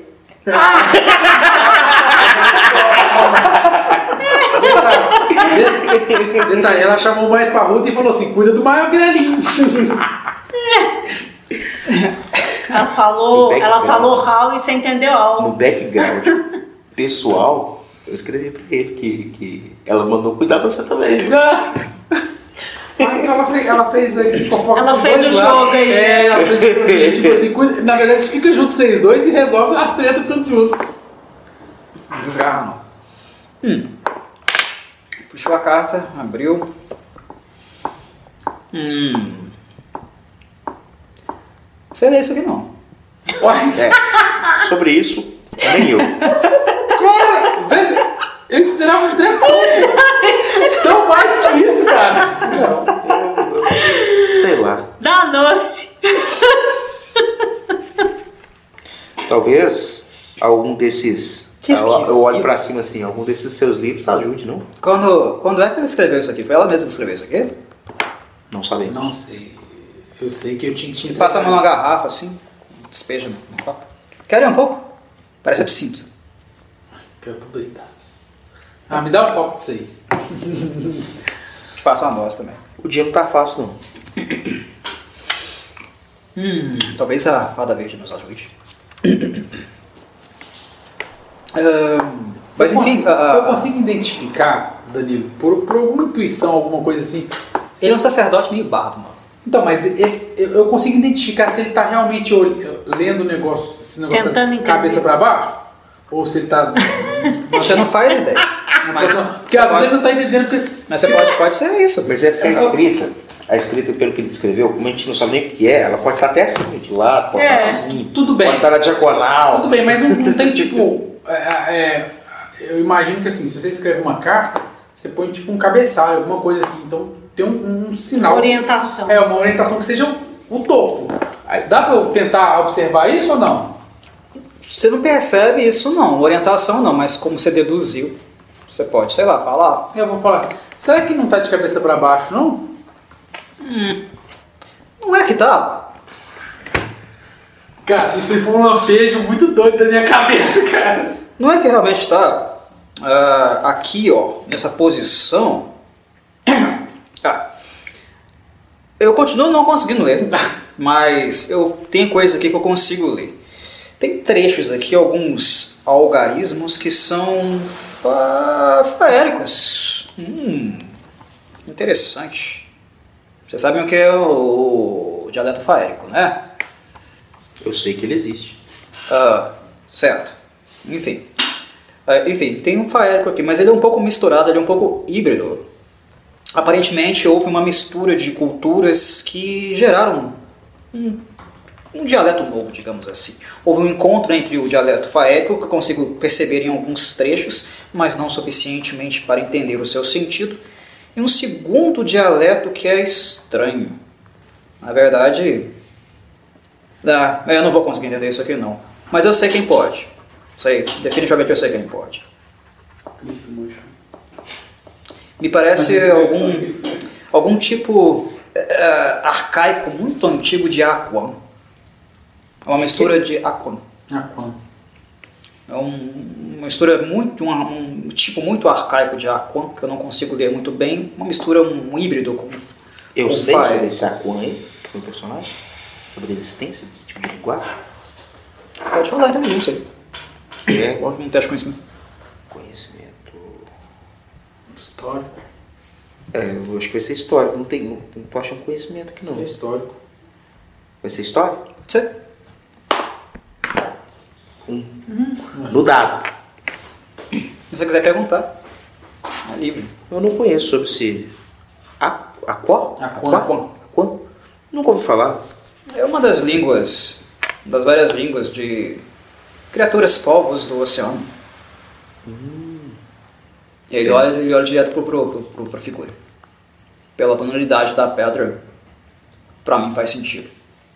Provavelmente essas coi essa coisinha feia aí veio das águas. Você acha que pode ter alguma coisa intrínseca nela do tipo pode ser libertada através dela? Não sei, eu não toquei. E nem tenho intenção de tocar, não.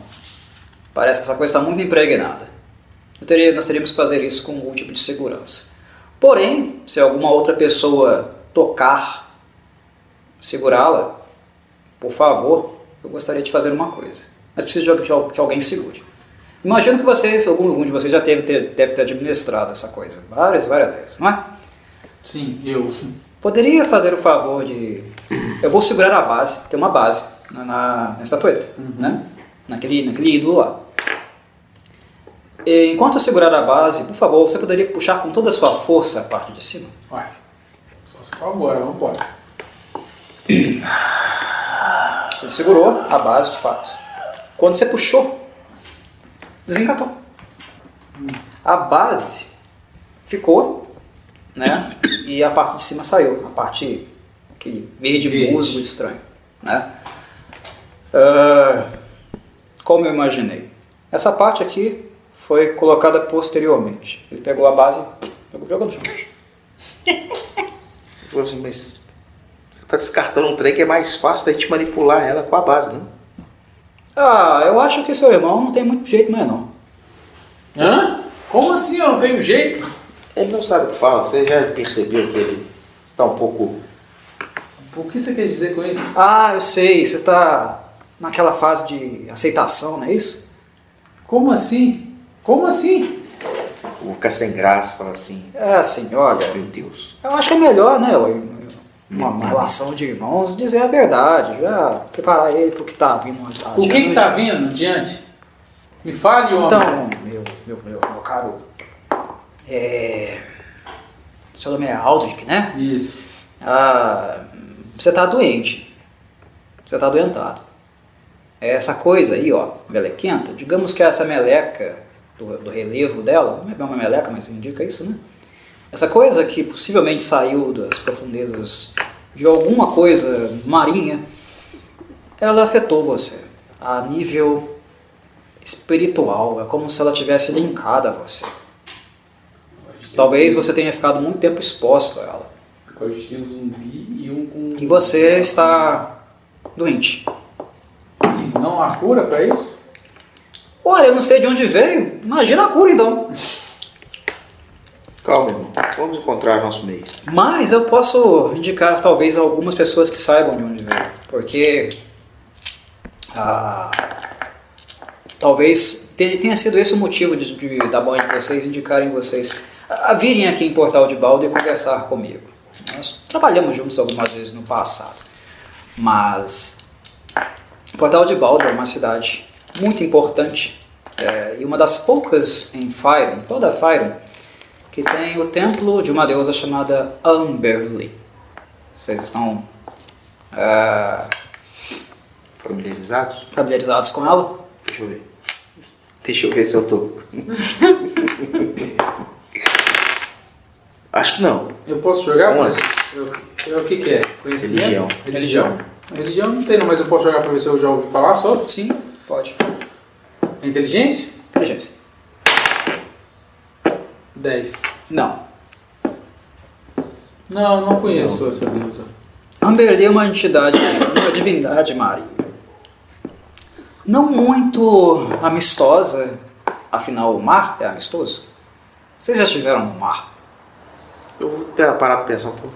Não, realmente não tive. Em breve vocês vão estar. Porque eu acho que a resposta que vocês procuram está, está, está, está no mar em algum lugar. Mas o mar, vocês devem saber várias histórias sobre ele, o quanto ele é perigoso, somente em momentos de tempestade.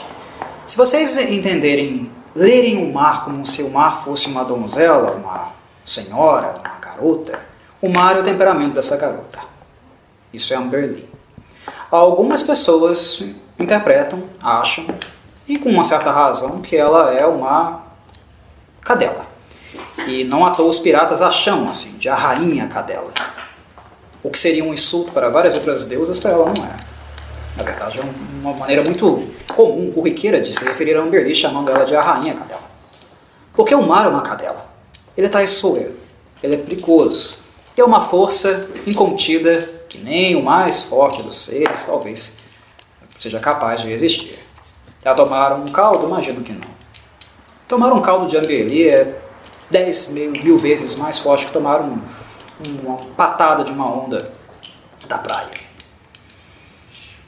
O mar é uma coisa tempestuosa e perigosa, mas é, em muitas situações, não apenas de Amberly, mas um, dos, o domínio de Amberly. Né? E, e a cidade de Baldo é famosa por conter um dos únicos templos religiosos que se tem notícia sobre Amberly em toda a Fyre. Além disso, aqui é a única cidade também onde a reputação da deusa é amena. Aqui as pessoas oram para Amberly. Aqui as pessoas pedem favores a Amberly. É uma cidade portuária. Uma cidade portuária onde né, a sua história com ah, traficantes, né, enfim, ah, piratas, que inclusive existem até hoje, ah, trabalhando por aqui. né, não necessariamente legalmente, mas existe até hoje. Enfim, uma cidade onde o povo vive do rio Xantar, mas também do mar. E recebe muitas pessoas que vêm do mar. Inclusive uma rota de comércio muito forte. Então as pessoas têm uma ligação muito forte com as águas. E com as pessoas que também trabalham, pescam, mantêm a subsistência, principalmente da cidade externa. Então as pessoas aqui, especialmente as pessoas da cidade externa, adoram a Umberly. Então ela é uma deusa muito respeitada. Muitas oferendas são feitas para ela. E muitas pessoas que perderam os parentes, as- ah, os queridos no mar, também dedicam suas vidas, viúvas especialmente, a servir a Amberly. Então, para uma coisa que eu suspeito que seja oriunda do reino marinho, em virtude da linguagem que está expressa aqui nessa carta, Ah, é compreensível que sua mãe tenha os indicado a mim, porque eu saberia exatamente a quem direcionar vocês e quem poderia solucionar a outra parte do quebra-cabeça. Até porque o faéreo, o idioma faérico, eu consigo ler, mas a outra parte não. E, senhor Golvan, nossa mãe acabou vindo a falecer por uma doença e, de certa forma, tanto eu quanto meu irmão sempre tivemos alguma suspeita sobre isso. A doença tá meio complicada entre vocês, hein? Então, você acha... Aquele, aquele sujeitinho que saiu daqui, Batutinho, um gnomo, ele parece Ah, um sim. pouco doente também. Mano, Ele passou um pouco mal ontem, mas a aparência dele tá super bem saudável, não? Não. Ele é muito experiente, muito experiente, velho. Ele- O cara, o cara, assim, um sacerdote é idoso, tá? E ele fala umas coisas com espontaneidade. Eu vou perguntar pra ele, é, você acha que tem relação, essa estatueta pode ter ajudado, colaborado na doença da minha mãe? Se ela ficou exposta a ela durante muito tempo, certamente. É, pelo visto, talvez tenha ficado exposta por muitos anos, porque, pelo menos até onde eu me lembro, enquanto eu crescia, me desculpe, não, não, não, nada pessoal, nunca tive nenhuma, nunca ouvi falar do seu nome. Então É. acredito, qual foi a última vez que você viu ela?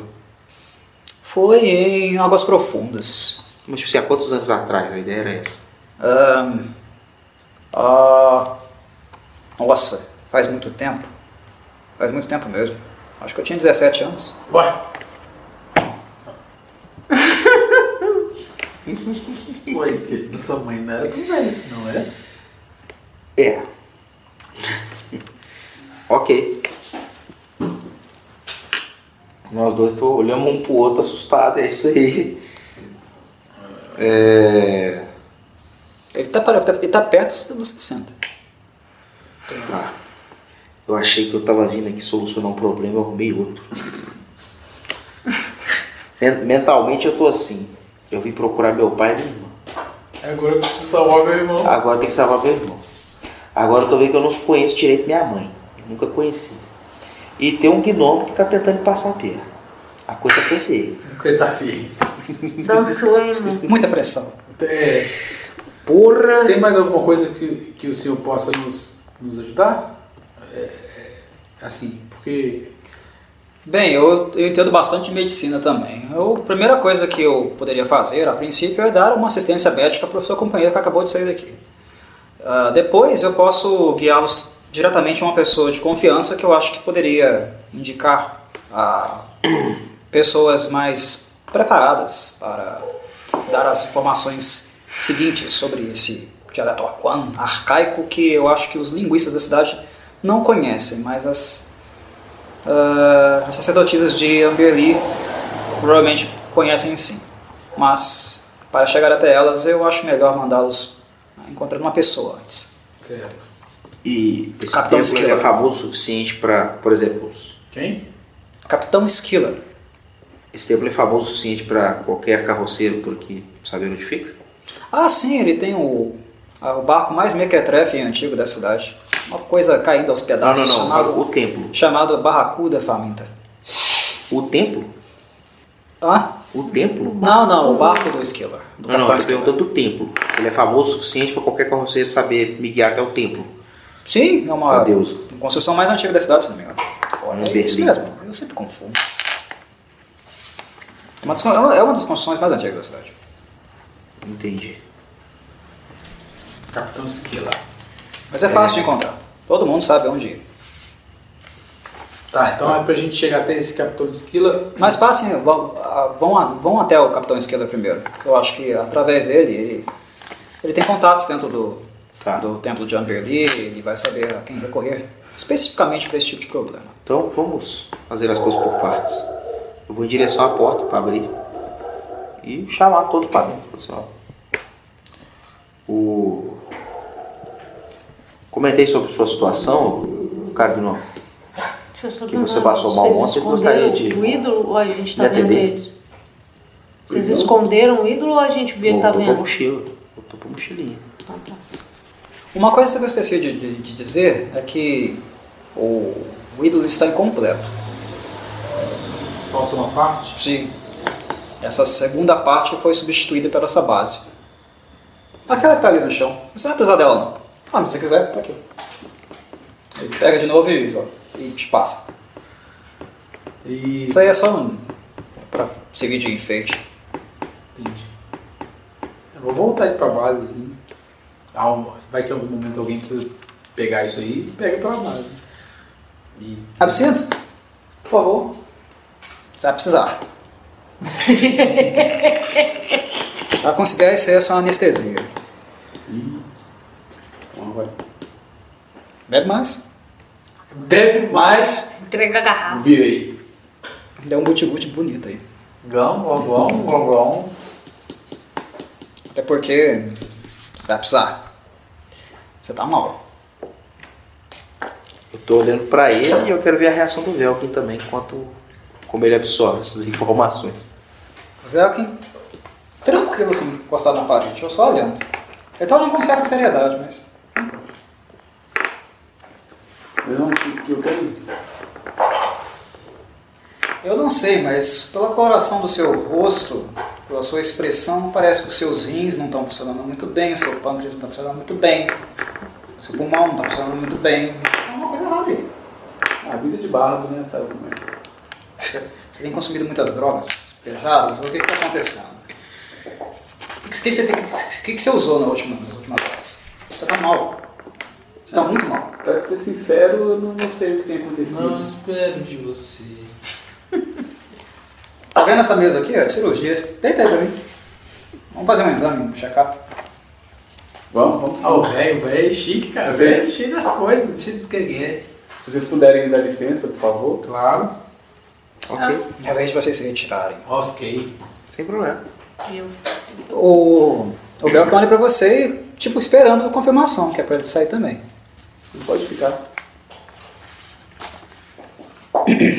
tá, eu vou embora.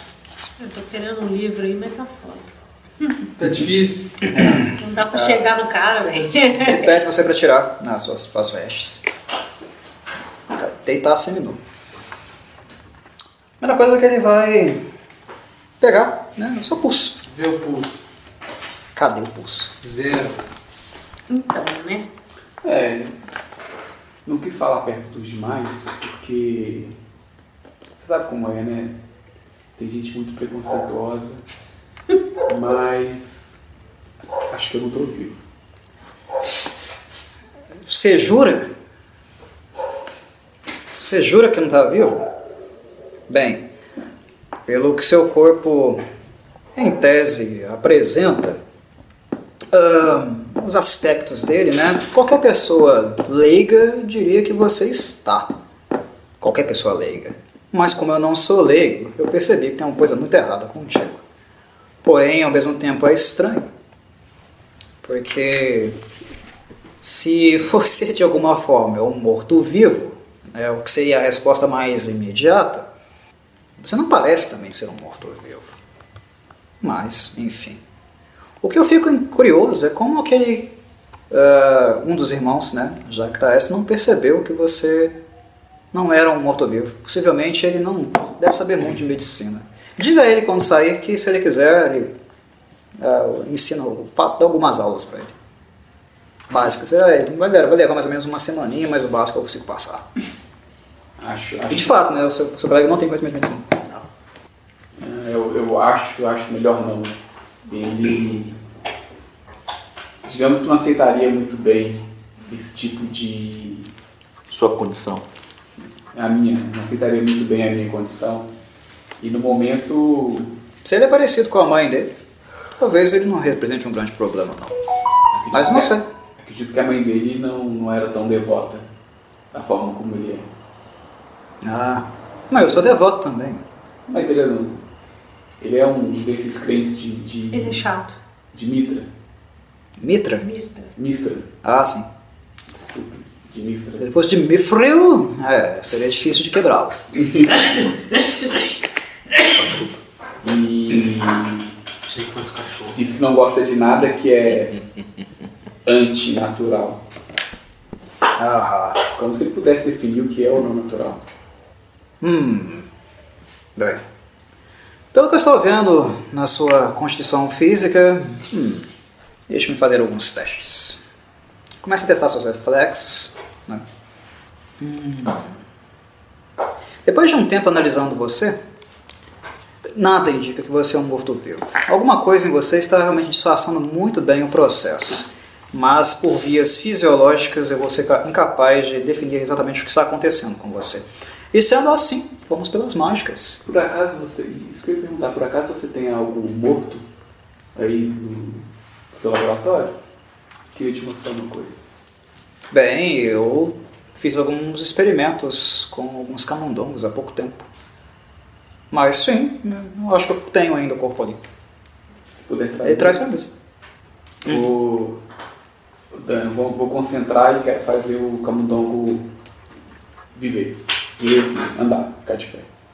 Bem, o, o camundongo ele consegue meio tortamente, né, se levantar, uma certa resistência, né, dificuldade. Depois ele tomba de novo, mas percebe-se que ele está animado quando você concentrou. Coisa nojenta. Pare, já é o suficiente. O camundongo estava aberto, cara. Não Que delícia. É. É. É o suficiente. Com essa nova informação que você me dá, tudo indica que você emana energia negativa. É isso que anima os mortos. Energia negativa, nada além disso. Uma grande quantidade de energia negativa. E os mortos-vivos que conseguem infectar os outros com energia negativa, os mortos-vivos que têm essa possibilidade, essa facilidade, conseguem animar os demais. Em altos níveis de poder, de controle, temos o que chamamos de necromantes. Mas nem todo necromante é morto-vivo. Enfim. Mas isso esclarece bastante coisa e já me dá algumas outras coordenadas. É, só um instante. Ele abriu um manual que ele tinha é, é, com ele lá. Pegou uma escada, foi no teto, passou a mão nos livros assim, tipo, puxou um tom, desceu. É só folhear. Aham. Hum, se for isso, meu amigo, você tá fudido. Pessoal, esse cara só traz observando. É, bicho. Ah, Dois pacientes que entrou, os dois estão estágio terminal da doença que ninguém conhece. Fudido.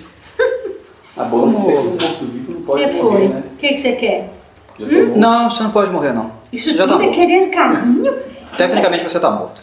Só que você está dissimulando muito bem que não está. Esse é o ponto. E se for o que eu estou pensando, é isso mesmo. Ah, mas vamos lá. Como falei, os meios fisiológicos não esclarecem muita coisa. Mas os mágicos podem revelar. Ele fez identificar a magia em você. Ele procedeu, né? A, a seguir foi identificar a magia. E uma coisa dentro do seu peito brilhou. Homem de ferro. Por favor, você poderia me dizer se você sente batimentos? Sim, sim. Sim. A única coisa que você sente vivo, em tese, dentro de você são batimentos. Sim, eu sinto. Estranhamente sinto. O que eu poderia fazer agora é pegar aquela minha serra ali e abrir você no meio. Eh, Ele falou assim, "Não, não, naturalidade. Mas eh, eu queria que não seja necessário. Ele Tequila. Ele vai até você.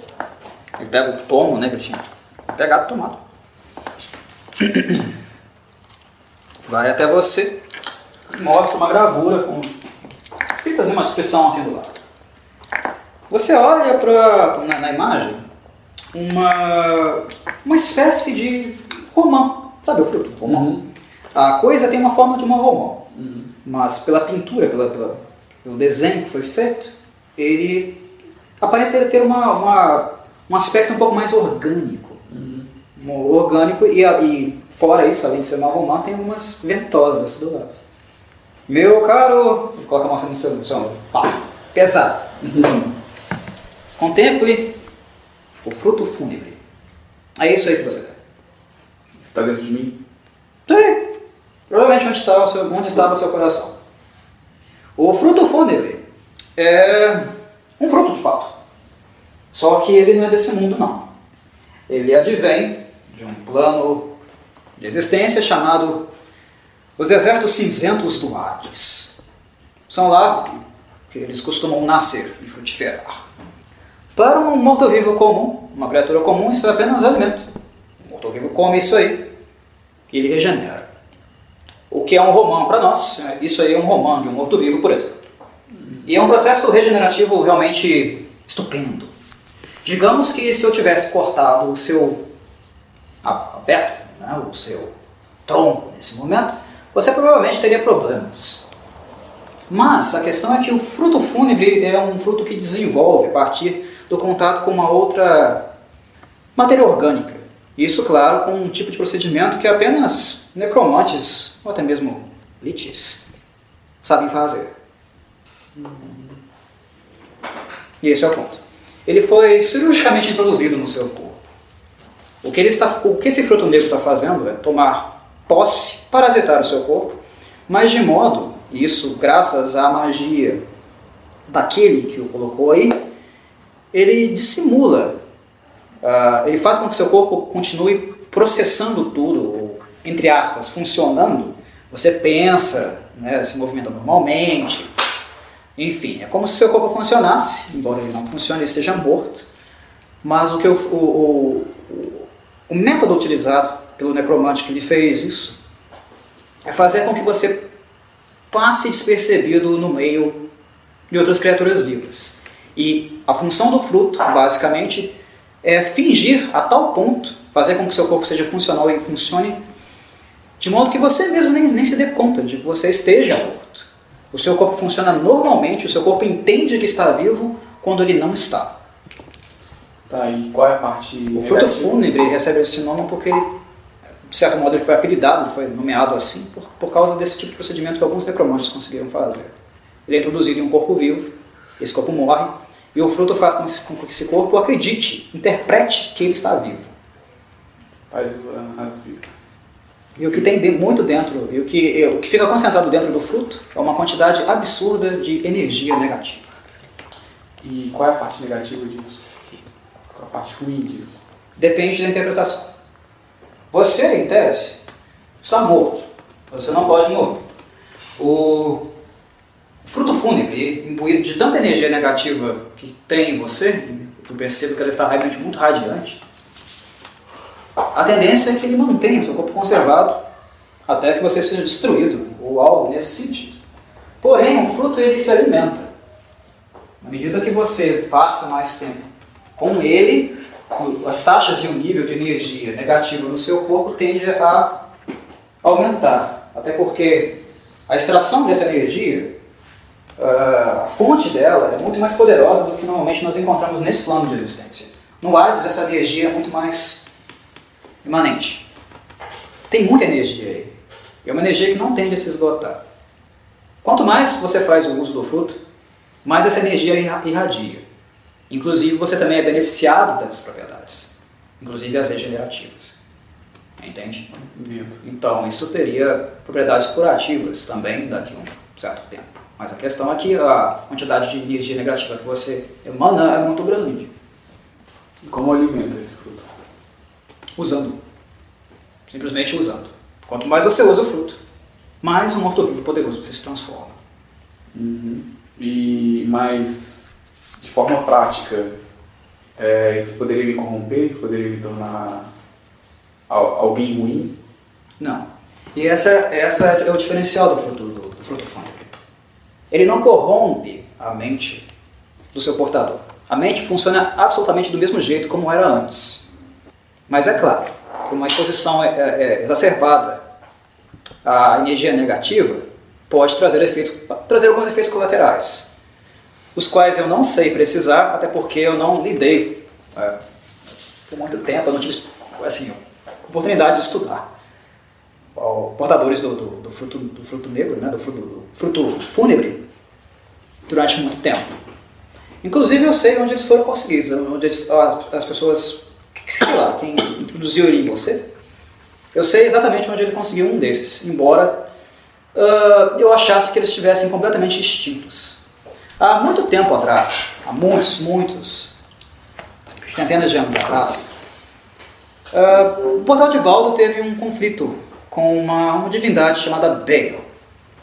E esse conflito ele se iniciou não aqui em Baldo, mas ele se ele iniciou em um arquipélago a oeste, conhecido como as Ilhas Munshei.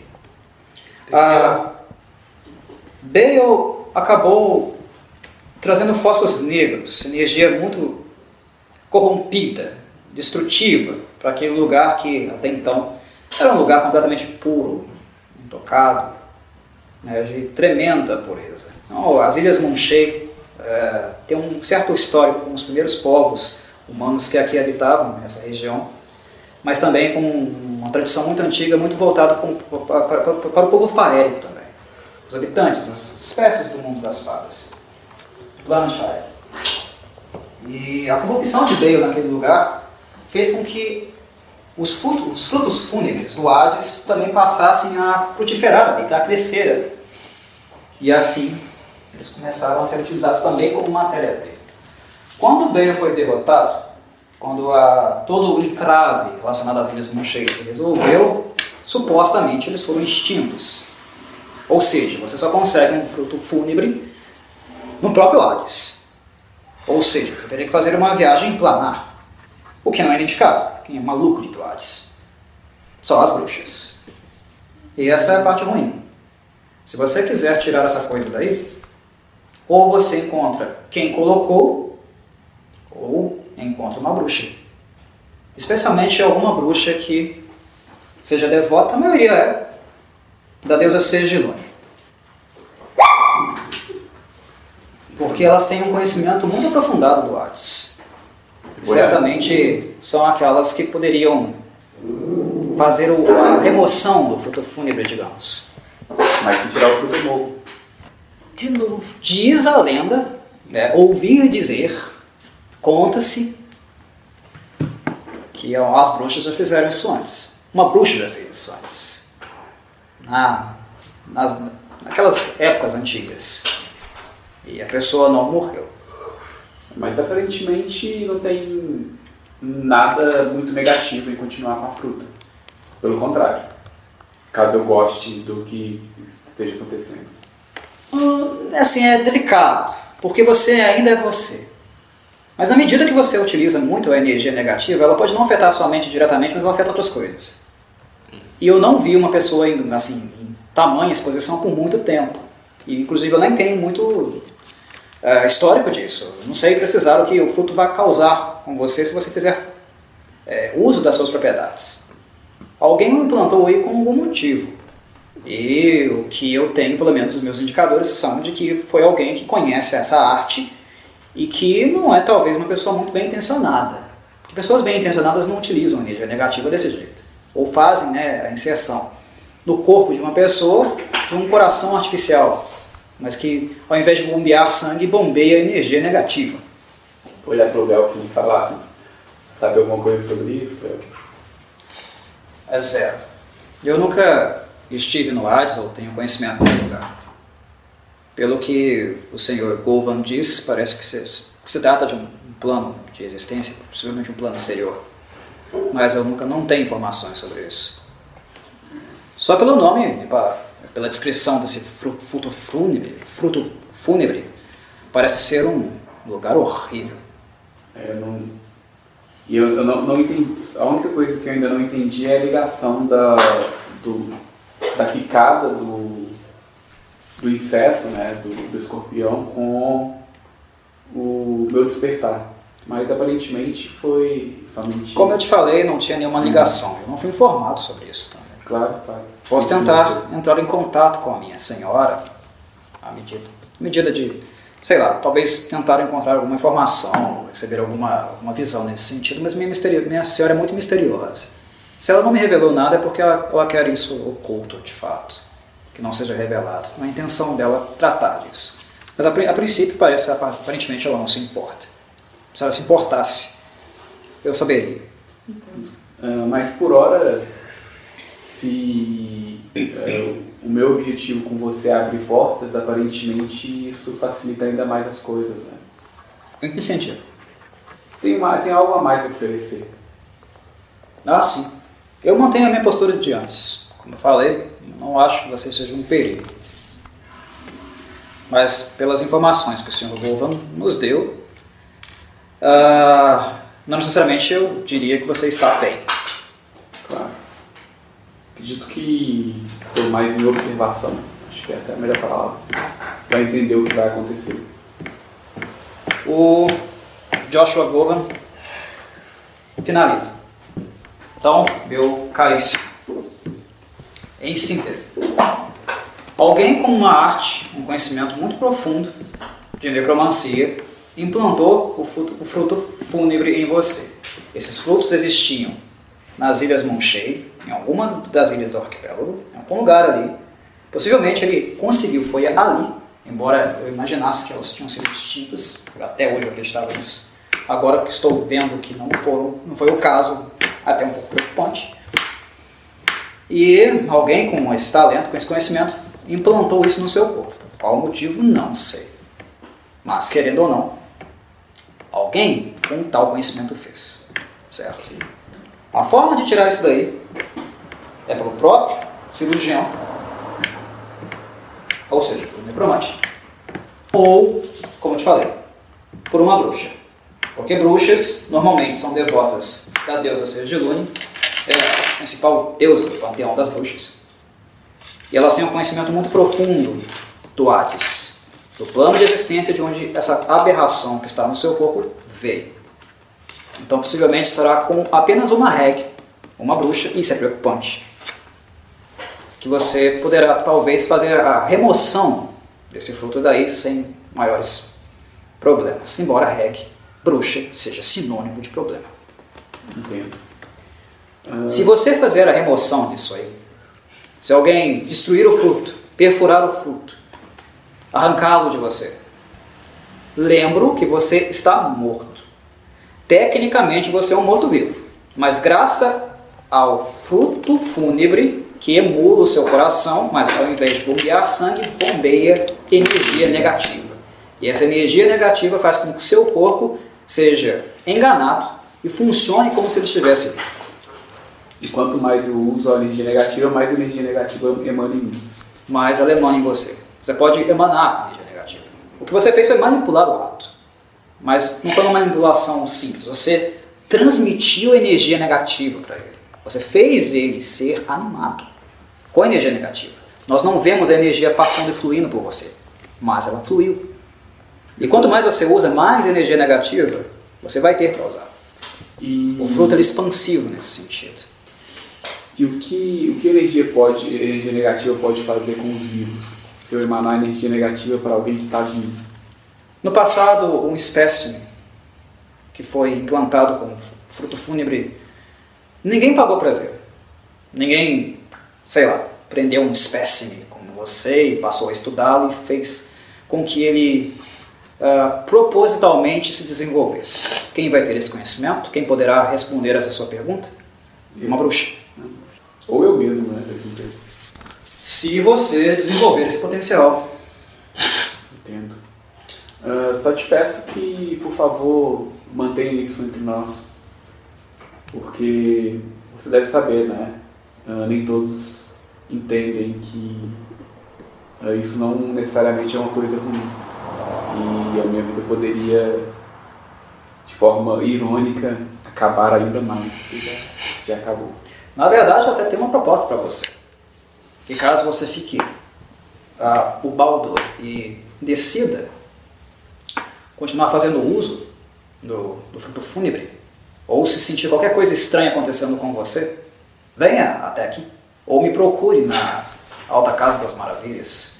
Eu gostaria de acompanhar o seu pro- progresso. Porque meus antepassados, os sacerdotes, eles não preocupa- pro- se preocuparam em estudar isso. E essa informação é privilegiada e apenas possivelmente as bruxas contêm.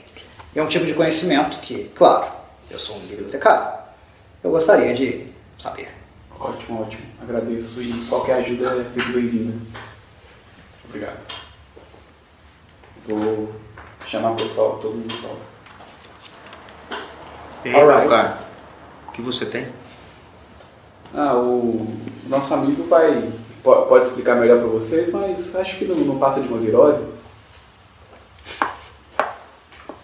Olha pra cara do doidinho. A virose é um problema grave Inclusive, esse medicamento que eu usei em você, eu não tem muito no meu estoque, não. Cuidem bem dele. Não sei o que ele anda comendo e se alimentando. Mas ele estava, de fato, ah, em péssimo estado. Se eu não tivesse feito a administração do remédio pesado que eu fiz, possivelmente ele teria falência de alguns órgãos. Nunca ouvi falar de uma virose desse tipo. Aparentemente ele também destacou que o seu conhecimento em medicina é bem pouco. Ele destacou isso pra ele? Destacou. Hum, emotional damage. Eu leciono todos os dias na Casa Alta das Maravilhas. E como és filho da sua mãe, seria um prazer tê-lo como um aluno gratuitamente. Seria um prazer buscar todo esse conhecimento com, com o senhor. Mas temo que tempo não é uma coisa que a gente está dispondo no momento. Dá uma pena. Mas, insisto, o convite está feito. Uma bolsa de estudos integral caso queira estudar um pouco de medicina. Você também quer ter um momento a sós com o rapaz? Com o senhor? Não sei, nunca. Pode ser. Acho que ele pode me orientar sobre meus próximos passos. Se não for um problema, Claro. questão de Hum. tempo, né? Vocês estão. Nenhum. Vocês saem de novo e fica só. Ah, Uma consulta para cada um. O Joshua Gova nem deixa você falar. Ele já olha pra você, assim, sério, né? E pergunta, assim, na, na cara. Não tem medo de morrer, não? Por quê? Por que você fala isso? Você tá andando com pessoas cheias de problemas. Problemas muito sérios. Não é jovem. Nunca vi pela cidade. Pequena. O que faz andando com esse povo problemático? Estando. Eu vim pra. Encontrei eles no caminho na- da minha jornada. Vim. Que vim- pessoas sem sorte. É, eles me ajudaram quando eu precisei. Ah, é? Estou em dívida, inclusive, com um deles. Você tem precisado do quê? Quem posso te, Eu, te ajudar, te orientar? eu vim para Baldur's Gate é, procurar informações sobre a minha família. Eu, eu fiquei órfã aos 12 anos e as únicas informações que eu tenho são, aí eu vou pegar na minha mochila, o brasão, Tudo que me resta da minha família é esse brasão, esse artefato que minha mãe me deu pouco antes de me, me fazer fugir do acampamento que estava sendo invadido. Não me passou nenhuma informação sobre ele, só me disse que provavelmente é uma chave, mas não sei do que. Não sei se abre alguma coisa, se é realmente uma chave, não tenho informação nenhuma. E dos meus 12 anos até hoje, eu tenho procurado de todas as formas possíveis, todos os livros que eu consegui ter acesso, é, informações sobre a minha família. E recentemente, alguns meses atrás, eu finalmente encontrei uma referência, mas era só uma referência, era só um nome, o sobrenome da minha família, que eu não, nem sei se tem realmente uma ligação o nome Corin Raincrest. Você já ouviu falar? Sabe, conhece esse artefato? Eu estou bem perdida. Eu vim para cá justamente porque a menção no livro dizia apenas que o autor do livro tinha encontrado esse Corin em Baldur's Gate. Só isso, não explicava mais nada do que eles estavam fazendo, para onde eles estavam indo. Só só teve essa menção e eu, como eu nunca tive uma pista em 13 anos, eu achei que seria interessante segui-la. Persistente, 13 anos. Pô, bastante persis- persistente. Ah, também dá um bom, um bom material para ah, criar um pupilo. Ah, mas enfim. Infelizmente, ah, batendo o olho nessas suas peças, eu não tenho muitas informações que eu possa poderia lhe dar. Mas esse brasão que você disse que era da sua mãe, você é bastarda da Risa Rael, por acaso? Hum, E da, não. da senhora de Pequena Kalixan? Rios Arrael que tem esse artefato aí. Tem um É. brasão igual museu. Eu encontrei uma, uma mulher que me disse ter um desse artefato. Ela não se, se apresentou com esse nome, mas acredito que seja a mesma pessoa. E qual foi o nome que ela se apresentou? Samira. Samira. Não, nunca ouvi falar de Samira. Mas, ah, qual foram as circunstâncias desse encontro? Não sei, não sei pelo menos não, não tenho conhecimento de que Rios Arrael sai por aí conversando com qualquer pessoa, embora ela seja muito sociável. Foram circunstâncias bem inusitadas. É, encontrei o elfo que você viu agora no caminho. Ele me pediu uma ajuda e isso foi desembolando em encontrar o Cliff, o bardo que você atendeu agora. Colocou as duas mãos na mesa, se inclinou em direção a você, e com os olhos esbugalhados. Você não furtou essa joia, não é? De jeito nenhum, de forma alguma. Nananina não. Nunca, desde que saí do, desde que fugi do acampamento, onde estava sendo invadido, Desde que eu furtei. quase nunca usei as habilidades que aprendi, as poucas habilidades que aprendi. Não tive muito tempo de treinamento. É, usei basicamente os meus conhecimentos para localizar informações sobre esse artefato que minha mãe me entregou e pediu para eu correr o mais rápido possível para longe do acampamento que estava sendo invadido. Acredito que seja um artefato importante. Talvez seja. Mas, se esses artefatos de alguma forma têm alguma ligação, eu creio que é a pessoa mais indicada mesmo para conhecer mais, mais aprofundada. De maneira mais aprofundada, talvez seja realmente Rios Arrael. Mas, uma coisa eu lhe digo, na verdade é um conselho. Não desperdice o tempo dela. Imagino que você possivelmente conheça a sua reputação Sim. aqui em Portal de Balda. Não é uma pessoa muito paciente para todos. Então, tenha consciência de que no momento que estiver diante dela, da sua presença, faça valer o seu tempo. Se possivelmente, né, se porventura ela lhe receber. Ok, obrigado pelo conselho. Eu vou me atentar esses detalhes e vou me atentar também aos meus companheiros.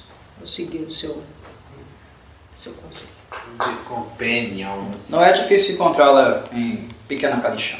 Com um bom motivo, talvez ela te receba. Vai, vai abrir a porta. Gente, tô andando com vocês mais não. Galera, falaram aí que isso é treta. São tudo treta. Não, beleza. Agradeci e falar, é, eu não vou mais no- tomar o seu tempo. Eu vou me dirigir aos meus amigos e aos meus companheiros, verificar se mais alguém precisa conversar com o senhor. E caso nenhum deles, todos já tenham resolvido, eu agradeço em nome de todo o grupo pelos conselhos, pelos ensinamentos, é, pelas ajudas que você nos deu. De nada. Ah, e relembre aos dois irmãos Jactaestes, se eles não forem retornar, procurar Skiller, o capitão da Barracuda Família, lá Ok. no pier na Cidade Baixa. Skiller. Show. Barracuda família. Barracuda Skiller. Barracuda. Ok. Muito obrigada pela sua atenção.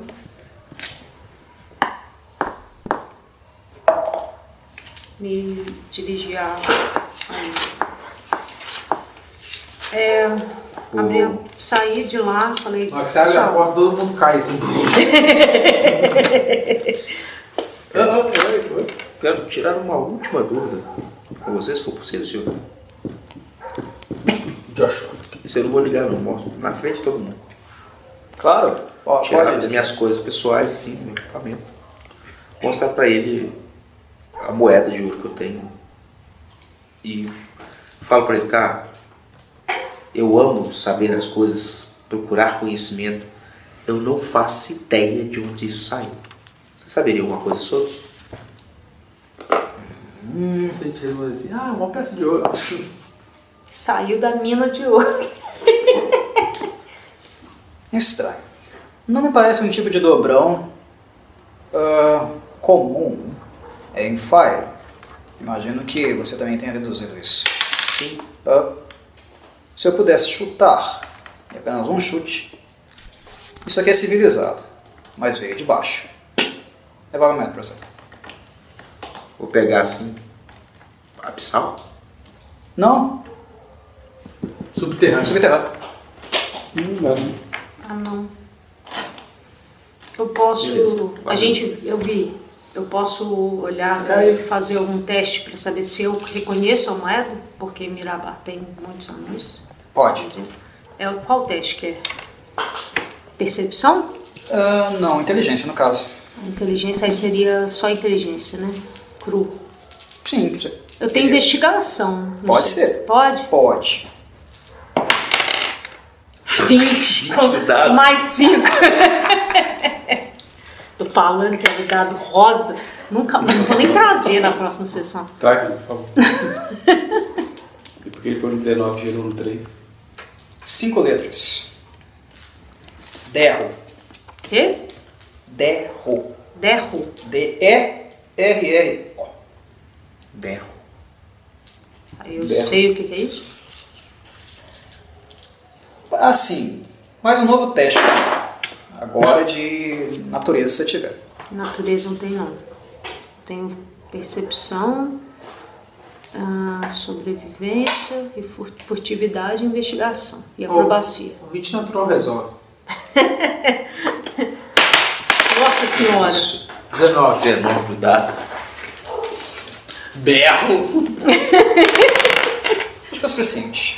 Vai, se não for, desiste. 19 tá bom. Ahn, Cadê a descrição? Esse, Eu acho que é assertivo. o Joshua foi muito mais importante que essa Mita 10 mil vezes pra todo mundo. Só pra vocês? É, você. Fale por você, colega. É, de fato. Diga. A Ralph não ajuda muito não, ele não ajuda muito não. Mas o cara é, sabe, um sacerdote de Ogma. O cara come o livro o dia inteiro.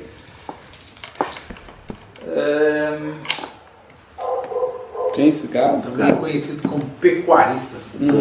Derro parecem se assemelhar a pequenos anões. É Peraí. Eles têm pele escura, né? uma pele cinza azulada e seus cabelos geralmente são brancos, amarelos ou castanho claros.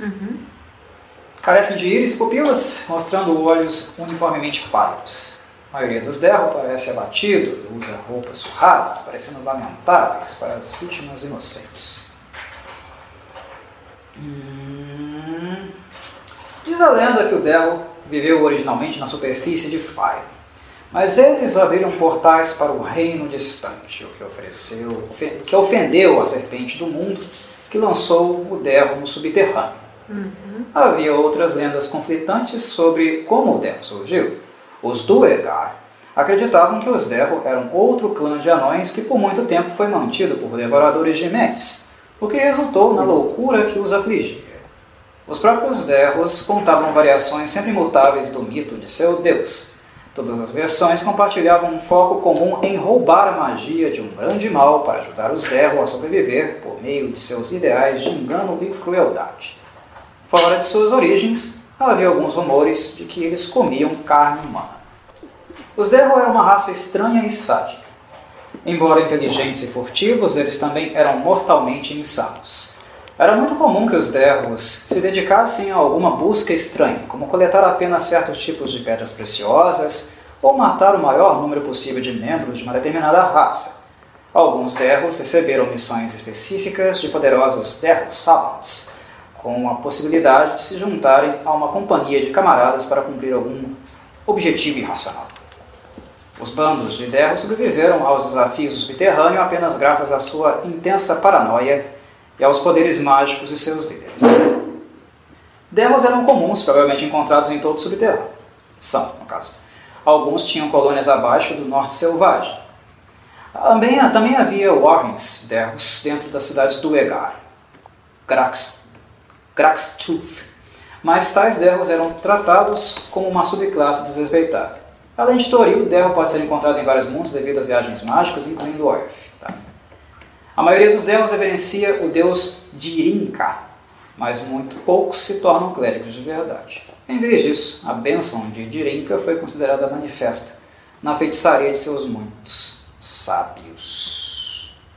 Ou seja, você consegue fazer uma síntese do que foi dito? Ah, Se conseguir, eu eu ajudo. mais ou menos. Anão Drow.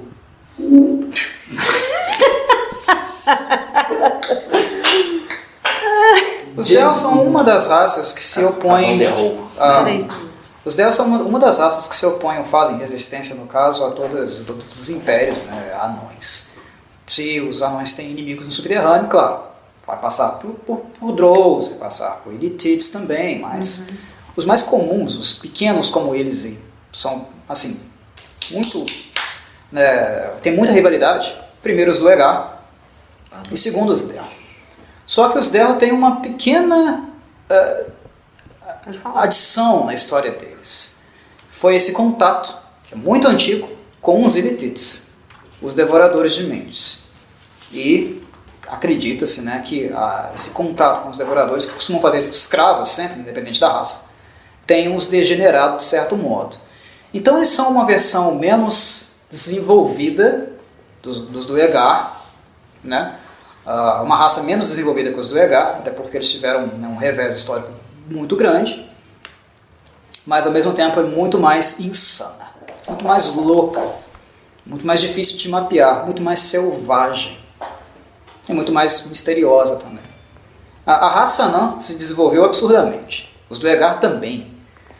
Os Derros são né, um, um resto de uma raça tão antiga quanto, quanto os do Egar e quanto os anões, mas que no meio do processo foi degenerada pelos devoradores de mentes. Tá, e o que nessa moeda que me, me levou a, a associar?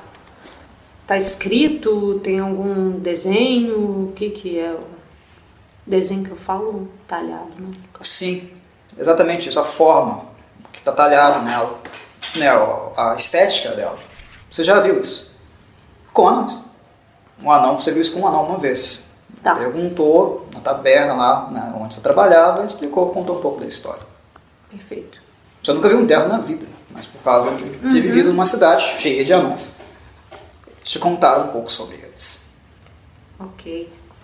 É, eu vou chegar perto do Halbrand e falar com ele, olha, eu já vi uma moeda dessa uma vez. E, Eu esbugalho. e, e quem estava com ela me contou um pouco da história. É, acho que a gente está um pouco sem tempo, você está procurando informações sobre sua família, mas quando a gente parar para descansar, eu te conto o que eu sei. Ok. Você tem minha atenção. Então Ah. vamos. É uma história meio complicada, então prefiro, prefiro não. não é um pouco complexo. Alongar. Então, é, e a gente está um pouco sem tempo, né? Vamos atrás do. O, o- desculpa, como é que era o nome do, do, do sábio? Que eu esqueci. Joshua Govan. Joshua Gouveia. O senhor Joshua me pediu para enfatizar com vocês dois que eram para vocês procurarem o Skiller na Barracuda Família. Isso. Então eu acredito que Capitão. vocês estão procurando a família de vocês, né? E é um caso urgente, então acredito que a gente deva seguir para lá. Ok. Se todos estiverem de acordo. Vamos até o cocheiro. Agradecer mais uma vez o senhor Govan, tá? Me despedir cordialmente e. Bora. Foi um prazer, garotos. As memórias que eu tenho ah, da mãe de vocês são bastante estimáveis e foi um prazer ter contato com membros da sua família. Ah, saber, ah, perceber né, na prática que ela educou, criou garotos tão competentes, sagazes como vocês. Só não teve de- tempo de ensinar medicina. Isso pode ser corrigido. Sim. Mas tempo. quando, visitem-me quando quiser. Precisando de ajuda ou qualquer tipo de assessoria, procurem. Esse velho professor, servo de Ogma, terá o maior prazer em acompanhá-los. Obrigado. E o convite também se estende ao bardo, Claro. porque há, há muito tempo não tenho tempo suficiente para ouvir belas melodias e aprecio as artes, assim como aprecio o conhecimento. Enquanto os ensinamentos serem feitos, eu adoraria, eu adoraria escutar você tocando uma bela harpa. Olha, qualquer dia eu venho aqui pra fazer isso com vocês tudo. Esse cara é malucão, mas ele é maneiro. Muito bem. Direto para a carruagem e em direção ao pier. Procurar o Skilla ou alguma coisa antes. Lembrando que a mansão não, não Tá no caminho. É. Ah, é. Ela Tem um comércio perto? Tá bem perto? Tem o, o mercado. larva vende É. quase tudo. Eu vou sugerir para você, já que ontem no acampamento não conseguiram nos fornecer, acredito que seja importante pelo menos comprar as cordas e seguimos viagem. Isso é fácil de conseguir. Rapidinho lá que você acha cordas de cãibra. Qual que é o valor? Duas. Duas peças de ouro? Não, não. Não. Duas cordas. Duas cordas. Ah, tá. A gente ficou sem Deve duas. estar então. aqui. Naquela lista. Essa Ah, ouro. verdade. Achei caro? Eu sei o preço dela aqui. Achei que tá meio elevado. Porque os meus itens aqui, eu coloquei o preço. Meio PO. É isso. 5 peças de prata. 5 quilos de corda. Um pior. É, Cada um. Então, PO. Tira, tira cada um. PO cada um? Não, vamos pegar as duas. PO. Um PO as duas. Sim. Você tira aí pra Pode mim. ser o base mesmo. E aí agora eu tenho que aumentar aqui de novo. Ó. A minha corda. E o Ba- peso dele.